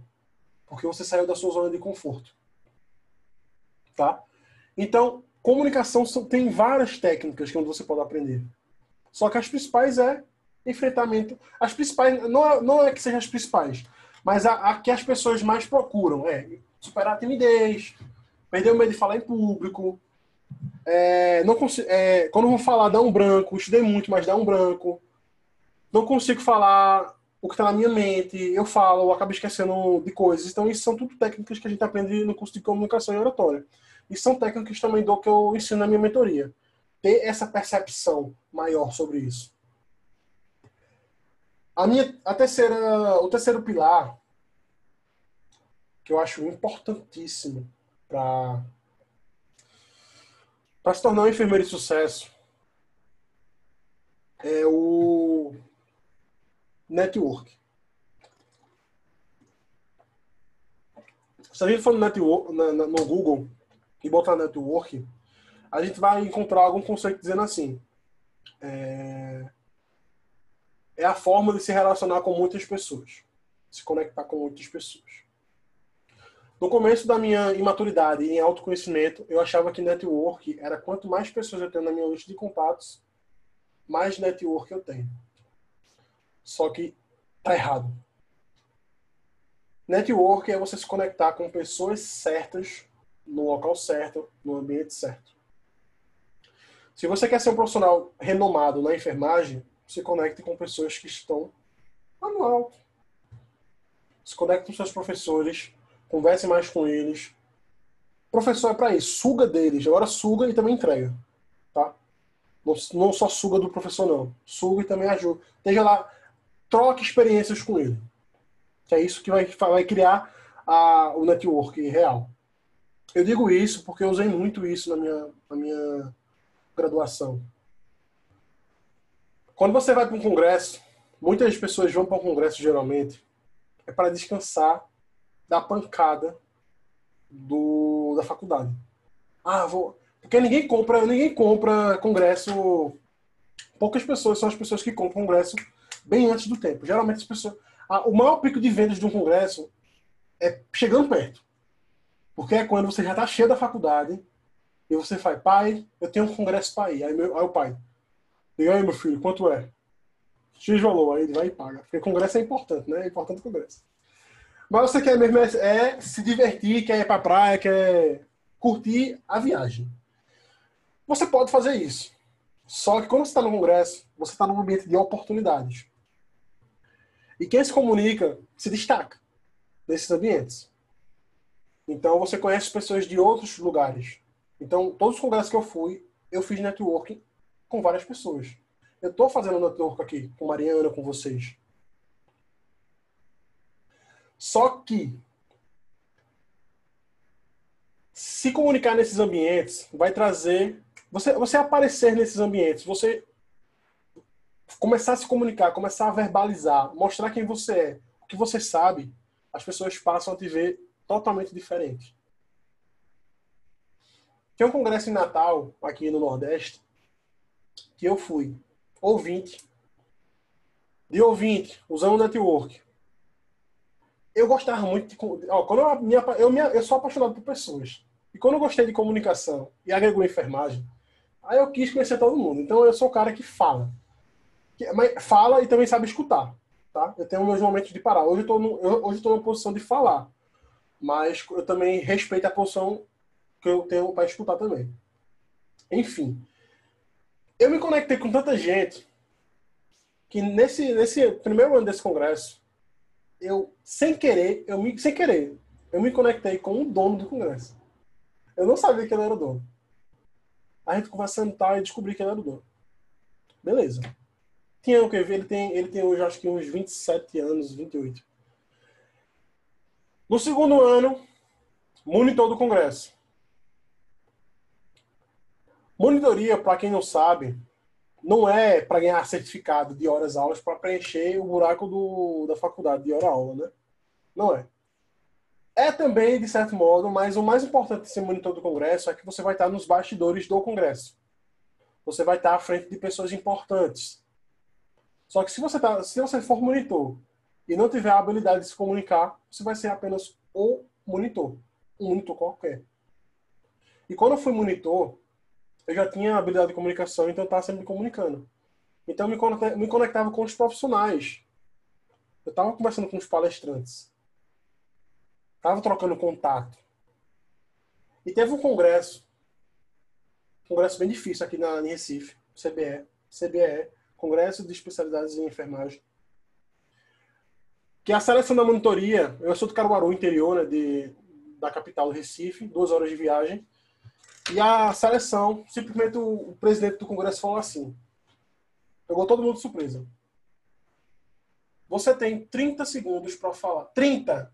30 segundos para falar porque você merece ser monitor desse Congresso. Bicho, quando eu olhei para o lado, olhei para o outro. Um monte de gente nervoso. Porque não sabia por que estava lá. Para muitos, estava lá por conta que era um congresso importante e porque tinha uma quantidade de horas aulas importante. Só que para mim estar lá, eu já tinha muito claro o que eu queria aprender ali. Eu queria me conectar com mais pessoas, eu queria fazer diferença ali. Eu queria crescer junto com o congresso. Então, para mim falar 30 segundos foi muito fácil. Muito fácil. Por quê? Porque eu me comunicava. Eu já eu já eu tão imerso, saindo da minha zona de conforto, que isso, isso se tornou normal para mim. Isso pode se tornar normal para você. É só você sair da sua zona de conforto. Faça algo diferente todos os dias. Simples. Faça algo diferente todos os dias. Se tu vai para faculdade, tu não tem costume de dar bom dia ao porteiro, dá um bom dia ao porteiro. Se tu vai para faculdade, comunicação é presença, tá? Presença. Eu vou te perguntar uma coisa. Provavelmente na tua faculdade deve ter algum quadro dentro da instituição. Quadro, artístico, alguma coisa, não sei. Que nunca tiraram de lá. Você sabe o que realmente tem naquele quadro? Ou é só apenas um quadro? Eu digo isso porque durante a minha graduação eu trabalhei muito a observação. Foi onde eu aprendi comunicação, observando as pessoas que eu considerava que são considerava boas no que no que eu queria ser, um bom comunicador. Então eu estava estudando e observando meus professores, estava estudando linguagem corporal e observava dentro da, na cantina da faculdade. Eu cruzava os braços, sentava no banquinho da, da, da cantina e começava a observar o povo conversando. Então eu sabia quando o boizinho estava interessado na menina, só que ele. Ela estava interessada, ele jogava uma linguagem corporal totalmente incongruente com o interesse que ele tinha, porque ele não entendia isso. Então, eu, tra eu trabalhei muito. Tem uma, tem uma, essa técnica é muito boa para vocês fazerem. É, trabalhar mais a observação, porque a observação você aprende. As pessoas só conseguiram fazer o que fizeram porque observaram. O cara só conseguiu criar a luz porque ele observou muito o processo e entendeu. O cara só conseguiu criar um carro potente porque ele percebeu onde estava o erro porque ele observou. Eu vou ver como é, como é que está sendo o maquinário aqui. Então o erro aqui. Ele observou. Então, quer aprender, observe. Observe. Então, é, nesse congresso, CBE, quem, um palestrante lá que estava lá nesse congresso, era Rômulo Passos. Eu era monitor. De frente com o cara, né? Tinha a oportunidade de estar com ele. Muitos foram para lá nele, no camarim, para tirar foto. Beleza, eu tenho uma foto com o Romulo Passos. Todo mundo pode ter. Mas eu não queria uma simples foto. Eu queria saber quem era o cara. Eu queria saber como ele chegou no sucesso dele. Então, quando eu cheguei lá, ele já foi se posicionando para foto. Eu falei, opa, não, eu quero perguntar um negócio aqui com você. Então, eu sempre eu perguntei um negócio para ele. Não me lembro ao certo. Foi algo, foi algo relacionado a sucesso. A sucesso. Como ele conquistou, conquistou o sucesso dele? Simplesmente, Romulo Passos, ele bugou na hora que eu perguntei. Porque ele já estava tão, ele já tava tão no automático das pessoas só querendo tirar foto com ele. Tô falando estudantes, tá? Porque quando, quando é, entra palestrantes, palestrantes conversam. Mas estudantes só vão para tirar foto. Querem tirar foto. Não, eu quero tirar foto com ele porque ele é, é muito bom, não sei o que. Você pode tirar sua foto. Mas eu fui perguntar. Ele respondeu meia boca porque ele ficou sem reação. Mas depois ele me chamou e respondeu a minha pergunta. Naquele tempo, eu não peguei o contato dele. Porque eu ainda não via a importância disso pro futuro, né? ter o contato do Romulo Passos na minha agenda. Eu não via isso. E eu poderia ter até conseguido o contato dele. Porque eu fiz a diferença ali. De todos os monitores, eu fui o único cara que teve empatia de, pô, tu não é só uma foto, tu é um cara, tu é uma pessoa ali. Tu tem uma história. Então é isso. Vocês querem chegar onde. Se vocês desejam sucesso, se conectem com pessoas. Mostre que elas são importantes. Vocês aí são importantes. Só que você, não tem como falar que ah, você é importante e você não sentir na pele isso. E você não sentir na pele isso. Então, network ele é muito importante nesse processo de faculdade, principalmente. O network é o que te vai dar o emprego que tu merece quando tu sai da faculdade. Tenha certeza disso. Os empregos que eu rejeitei, eu indiquei amigos que não amigo, vamos lá, não, vamos lá, o, mudar o amigo profissional, tá? Eu indiquei pessoas que realmente eram capazes de estar naquele emprego que eu fui, que fui, foi oferecido para mim. Mas por quê? Network. É o meu nome ali. Eu não posso botar qualquer pessoa. Eu tenho que botar uma pessoa que eu confio. E para criar confiança tem que ter relacionamento. Tem que existir um relacionamento. Vou, dar um exemplo aqui. Se você, se Isabela é amiga da Luísa, para que eles sejam amigos, vocês precisam ter pontos em comuns. Mas para que você consiga achar e descobrir os pontos em comuns, você precisa se comunicar. Ou seja, você precisa se relacionar. Não tem como você chegar lá no alto se você não se relacionar. Não tem como. É networking. É network, papai. É networking. É fácil. Não é fácil, porque às vezes você vai levar um não. E dói. Eu já levei não. Ai, meu Deus, que doeu tanto.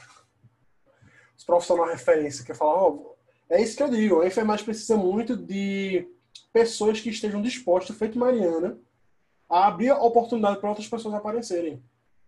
E eu já fui, eu sou ousado, eu já fui em, em profissional da enfermagem, que está famoso, pedi para fazer uma live comigo. Eu bora fazer uma live? E o cara rejeitou. Não. Não que eu não lhe conheço. Eu até entendo, realmente, não conheço. Mas eu sabia como virar essa chave. Virar essa chave. O cara, ele faz muita live toda, toda, toda semana. Quer criar um relacionamento com um cara desse? Comece a comentar na live dele, papai. Sucesso! Muito show, velho. Aprendi aqui. Pá. Então, realmente, esteja presente para você aprender o que tá lá, né? Quanto mais você estiver presente na live dele, ele vai, ele vai começar a perceber você lá. O Atlas que tá assistindo minha live toda vez, pô. Toda vez ele tá aqui presente. Quando você for fazer um pedido, olha o gatilho da reciprocidade, ele vai aceitar. Pô, o cara assiste pra mim, vou dar uma oportunidade a ele. Ele tá nas minhas lives toda, toda hora, pô. Eu vou dar uma oportunidade para ele, vou fazer uma live com ele. Vou conversar com ele primeiro e tal, para ver qual é a abordagem dele e dar oportunidade. Foi a mesma coisa que a gente que, que Mariana fez comigo. A gente conversou antes, antes de eu dar essa mentoria, a gente conversou, trocou ideia. Ela viu algumas particularidades minhas, eu vi algumas particularidades dela. A gente fez um network, a gente criou um relacionamento. E essa é a chave. Quer ter emprego quando sair da faculdade? Primeiro passo, autoconhecimento. Faz terapia, bebê. Faz terapia, se conhece. Segundo passo, comunicação oratória. Tem que se comunicar tu não vai chegar a canto nenhum se não se comunicar. No máximo, tu vai só chegar no, no hospital entregar um currículo. Ó, eu vim trazer meu currículo. e ninguém Eu fico rindo porque é mesmo assim. E ninguém vai, vai pegar o currículo, muitas vezes rasgado e jogado. Porque hoje, infelizmente, infelizmente hoje, as pessoas têm emprego na base da influência. Infelizmente hoje é assim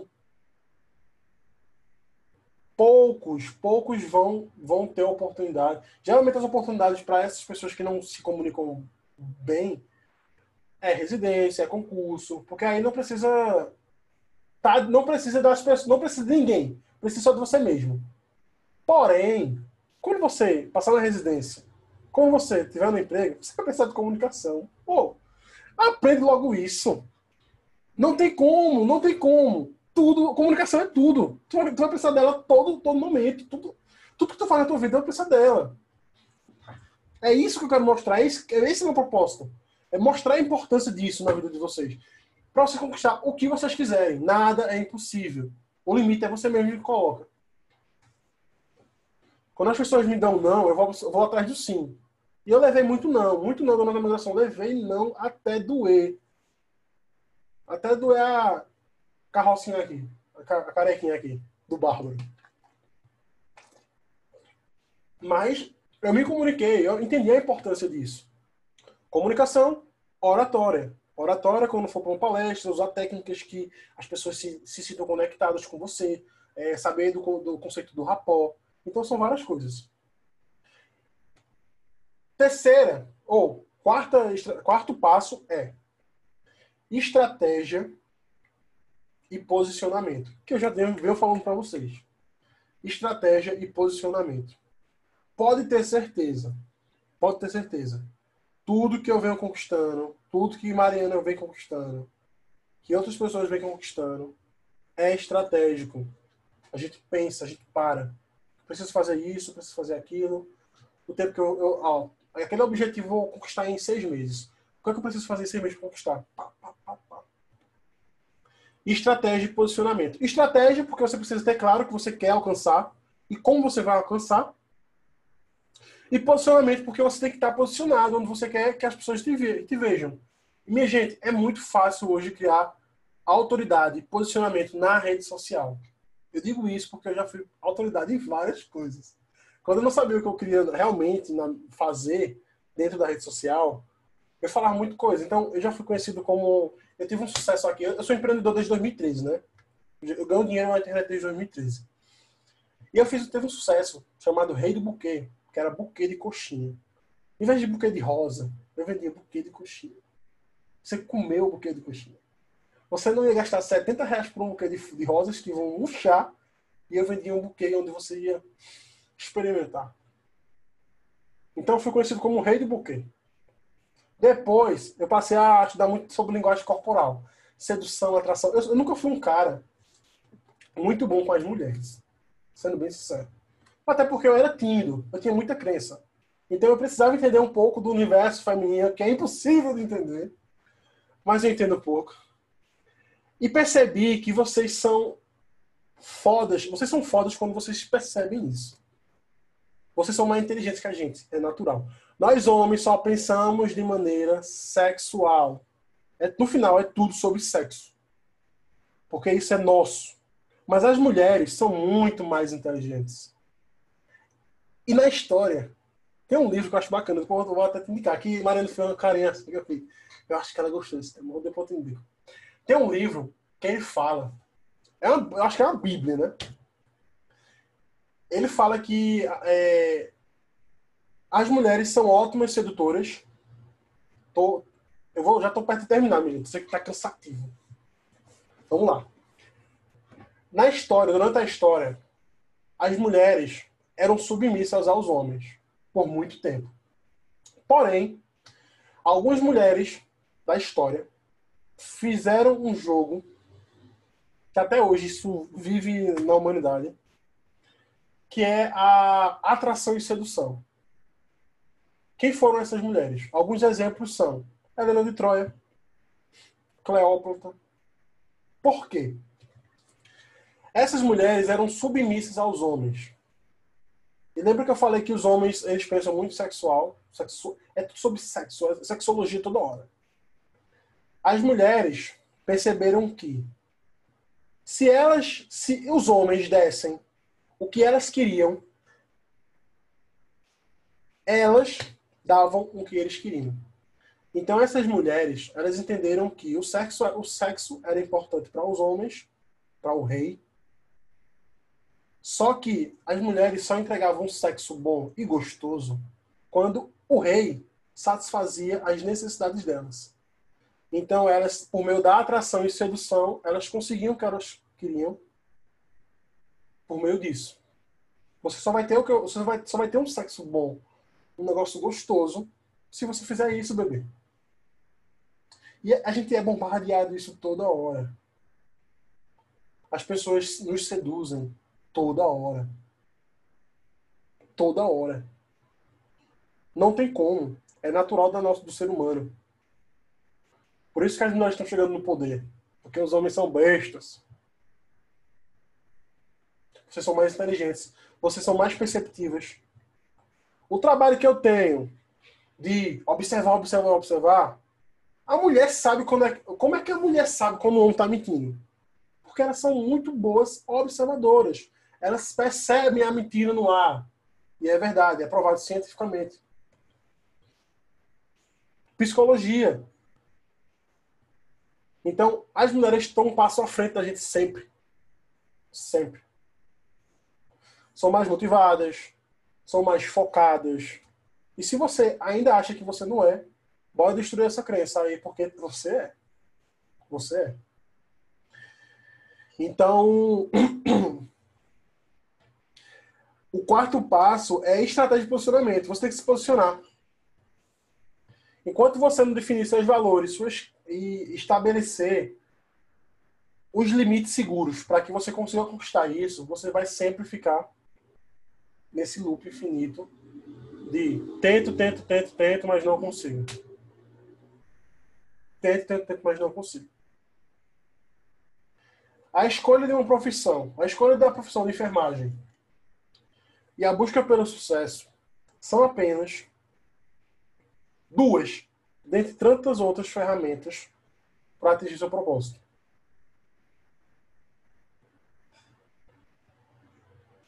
não acha que, ah, por você vou fazer enfermagem, eu vou custar no propósito. O propósito tem que ser baseado nos seus valores. Lembra quando eu falei que o dinheiro não é a coisa mais importante no mundo? Sabe por quê? Porque para algumas pessoas, ter uma família é mais importante que dinheiro. Para algumas pessoas, ter o reconhecimento profissional é mais importante que o dinheiro. Para outras pessoas, o dinheiro é importante. E dinheiro realmente é importante. Mas nem todas as pessoas são motivadas por isso. E cabe a cada um de vocês conseguir identificar o propósito, conseguir identificar o que é que te motivam a nunca desistir. É dinheiro? Estuda mais, corre atrás. É, é, é família, é valores.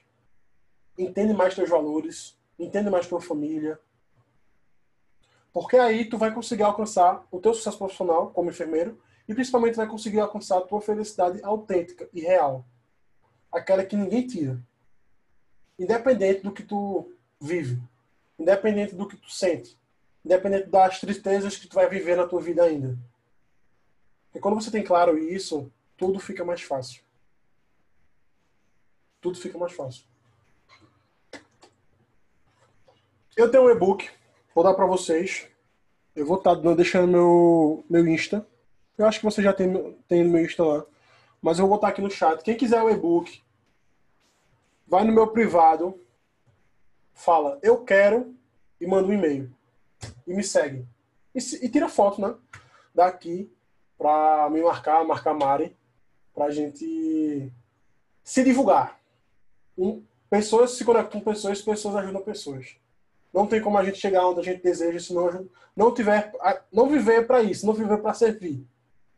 A nossa enfermagem, a, a base dela é servir. Servir profissionais, técnicos, médicos, servir pacientes, família, e tudo isso precisa de comunicação. Tudo isso precisa que você entenda a importância de, se, de, de estar presente, ser presente e se sentir importante. Com confiança, coragem, ousadia e liberdade. Traz tua criança interior. Sem isso, tu não vai conseguir. E tu pode até conseguir, mas vai ser muito mais dolorido, muito mais demorado E você pode seguir um, você pode seguir um, um caminho que não vai ser tão rápido, mas que vai ser assertivo. Estuda, estuda, não tem o que fazer não. Quer ser um bom profissional, estuda. Esteja em ambientes diferentes do que você costuma estar. Pense fora da caixa. Faça cursos que vão te agregar de alguma forma.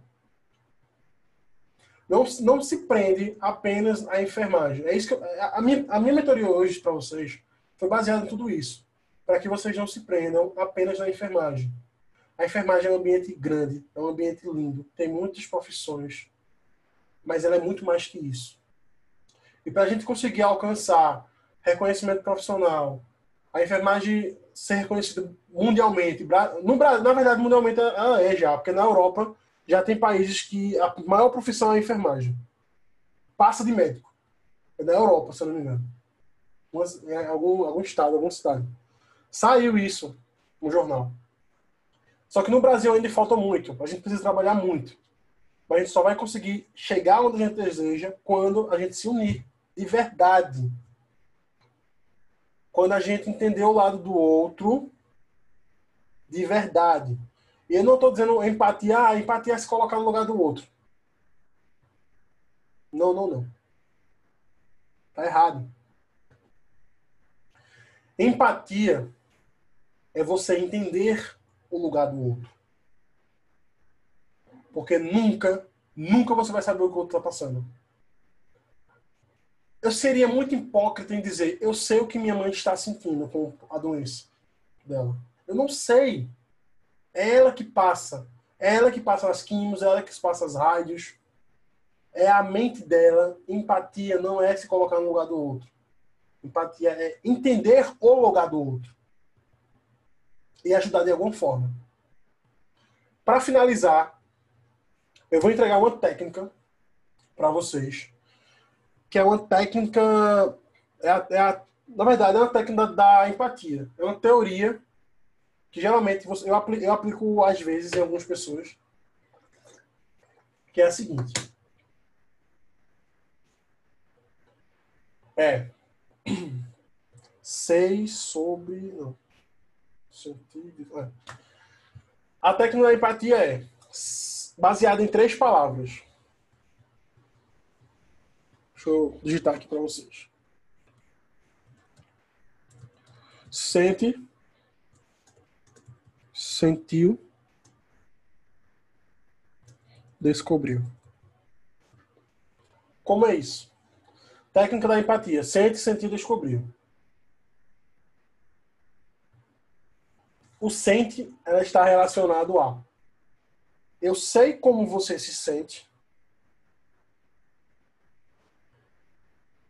Eu conheço alguém, eu já pensei, passei por algo que você sentiu. E eu descobri que fazendo X coisas eu consigo. Essa teoria, sente, sentiu, descobriu, é, é justamente isso. Você sente o que, você sabe o que ela está sentindo, você entende isso. Você já sentiu ou conhece alguém que sentiu a mesma coisa que essa pessoa está sentindo? E você no final descobriu uma solução. Você descobriu que se, se permanecer firme no processo da doença, do, do oncológica, é importante para aumentar os laços, os laços familiares. Então essa técnica, quando você aplica ela, você realmente aí você está fazendo empatia de verdade. Você está fazendo, empatia de verdade. Então percebe é, percebe que é um ambiente gigantesco comunicação. É um ambiente gigantesco. Tem muita coisa para se aprender, tem muita coisa para se aplicar. Só que o princípio de tudo é o autoconhecimento. Vocês precisam se conhecer. Precisam entender as limitações de vocês. Então foi tudo isso que eu quis trazer para vocês. Não lembrando, vai no meu Instagram, curte, tira uma foto aqui, marca eu, marca Mariana e manda lá no direct. Quero o teu e-mail. Porque aí eu mando para o e-mail, tá? Para finalizar, foram duas, duas horas, né? Duas horas falando, sem parar, talaricando. Para finalizar, eu tenho uma mensagem. Na verdade, eu não tenho uma mensagem, eu tenho uma analogia. Eu gosto sempre de terminar as minhas mentorias com analogia. Eu sempre tento fazer isso com que os meus mentorandos façam isso. Porque aí é, eles tentam encontrar o significado pelo aprendizado que eles teve hoje. A minha analogia de hoje é a mentoria de hoje para mim foi como? Plantar uma, uma semente na terra, perguntar a um floricultura como é que faz para não deixar ela morrer. E aplicar e ver ela viver e ver ela florescer. Essa é o meu aprendizado, essa é a minha analogia para hoje, para essa mentoria. Tá aberto aí para perguntas, para falarem o que vocês quiserem aí. Eu, tenho muita gratidão pelo, pelo convite, pela oportunidade que a Mariana me deu. Né? Essa, essa é a jogada. A gente está sempre buscando mais profissionais que possam agregar, que, pod, que possam, possamos trocar experiências. Né? Então, para mim, é isso aqui eu faço com muito amor. É cansativo? É, mas dá uma energia bacana. Bacana mesmo. Muito obrigado. A Atila foi excelente. É, gente, fica aberto também se alguém quiser fazer até considerações aí para além do chat, abrir o microfone tá tá aberto. Sua. Mas primeiramente eu só tenho a agradecer o aprendizado esse momento, né? Foi de uma mentoria mesmo, né? então foi excelente. É, claro que algumas pessoas têm que sair, né? É esse mesmo, né? Esse é um momento de atravessamento, mas a gente está gravando também para deixar disponível, né? Para que outros acompanhem. E quem ficou até o final aí, eu acredito que não perdeu nada, pelo contrário, ganhou um aprendizado preciosíssimo e reflexões preciosíssimas. E agradeço a todos que estiveram aqui conosco, estão conosco até o momento. O Felipe aí disse que anotou os passos. É isso aí, Felipe. Eu também estava fazendo minhas anotações aqui. E é isso. É, são muitas coisas para refletir, né? Porque não, há, não é nada pronto e posto. Na verdade, é, são, é, é isso que você traz do, do seu estudo, da sua construção, das suas experiências, para a gente agora refletir dentro da nossa realidade, dentro da nossa experiência de vida. Então, só tenho a agradecer mesmo. Quem ainda está aqui, eu queria saber se a gente pode tirar um, um clique aqui para não perder, já que alguns tiveram que sair. E aí, se alguém puder ou abrir a câmera ou, ou não, tudo bem. Mas puderem, é legal porque a gente faz um registro aqui também. É... Quero ver o rostinho de todo mundo aí. É bom pra você ver que você tá falando para pessoas, né? Quero, quero aplicar, quero aplicar a técnica xamã aqui, olhar no olho de você. É, é. é difícil esse negócio de tecnologia, né? Porque às, vezes, porque às vezes fica o silêncio, a gente não sabe se tá falando para as pessoas mesmo. Por isso então, que a gente tá. sempre bem aberto para falarem. Eu até é. entendo também, porque o que precisa ser desconstruído nisso é que a gente, como, como acadêmico, né, a gente precisa parar de ver o outro como superior. Que a gente vê. A, a gente foi treinado para isso. A gente, quando está na sala de aula, a gente vê o professor como superior. Mas ele está ali para trocar experiências, trocar, trocar conhecimentos. Então, eu fui prova viva de que eu poderia ensinar o professor também. Então, mentoria, quando vocês estão numa mentoria, não tenham vergonha de falar. De se, se, a pessoa der a oportunidade para vocês fazerem isso, façam. Como eu falei, quanto mais você pergunta, mais você aprende. Agora, óbvio, precisa fazer perguntas inteligentes. Não é falar, fazer uma pergunta qualquer, né? Tem que fazer perguntas inteligentes. Então, por isso que é muito bacana. Eu, quando eu vi o Instagram da mentoria, foi paixão na certa. Que bicho, que ideia genial, velho. Genial. Porque falta isso na enfermagem. Falta muito essa união, esse, esse propósito, essa, esse ideal de tá, estarmos tá, conectados, né? Pernambuco, Brasília e Bahia e coisa, que coisa linda, linda mesmo. Eu acho isso muito bacana. Usando a tecnologia para a gente aprender mais, para a gente se conectar mais. Com certeza, Atila. Então tá, gente, eu vou lá fazer um clique aqui. Olha lá. Vamos lá, nós. É nós. Vamos se comunicar aí não verbalmente agora, né? É. Cabito. Aê, Atila, eu vou tirar uma sua aqui para dar um zoom aqui. Pera aí, como é que faz esse? Vamos posicionar aqui, né? Pois é, vai lá. Aê, vamos lá. Eita, foi. Aê, aê.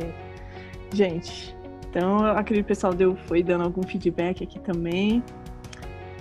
Ó, foram dando feedback lá no chat. E é isso, foi excelente. É, a gente vai. Eu vou te enviar o link da gravação também. E, Perfeito. e aí a gente vai se falando. E ó, aproveitem que o Atlas colocou à disposição, conheçam lá o Instagram, que ainda não está seguindo, vale a pena. Tem, ele está sempre postando dicas. E eu acho que vale a pena pedir o e-book, hein? Sim, vai lá, não perde no e-book não. E se quiser perguntar alguma coisa no privado lá, tá aberto aí, aproveitem. Aproveitem para perguntar, tá? Gratidão mesmo. Muito obrigado a todos. Obrigada, Atila. Obrigada, pessoal, por terem ficado até agora. Beijo para vocês. Tchau, tchau.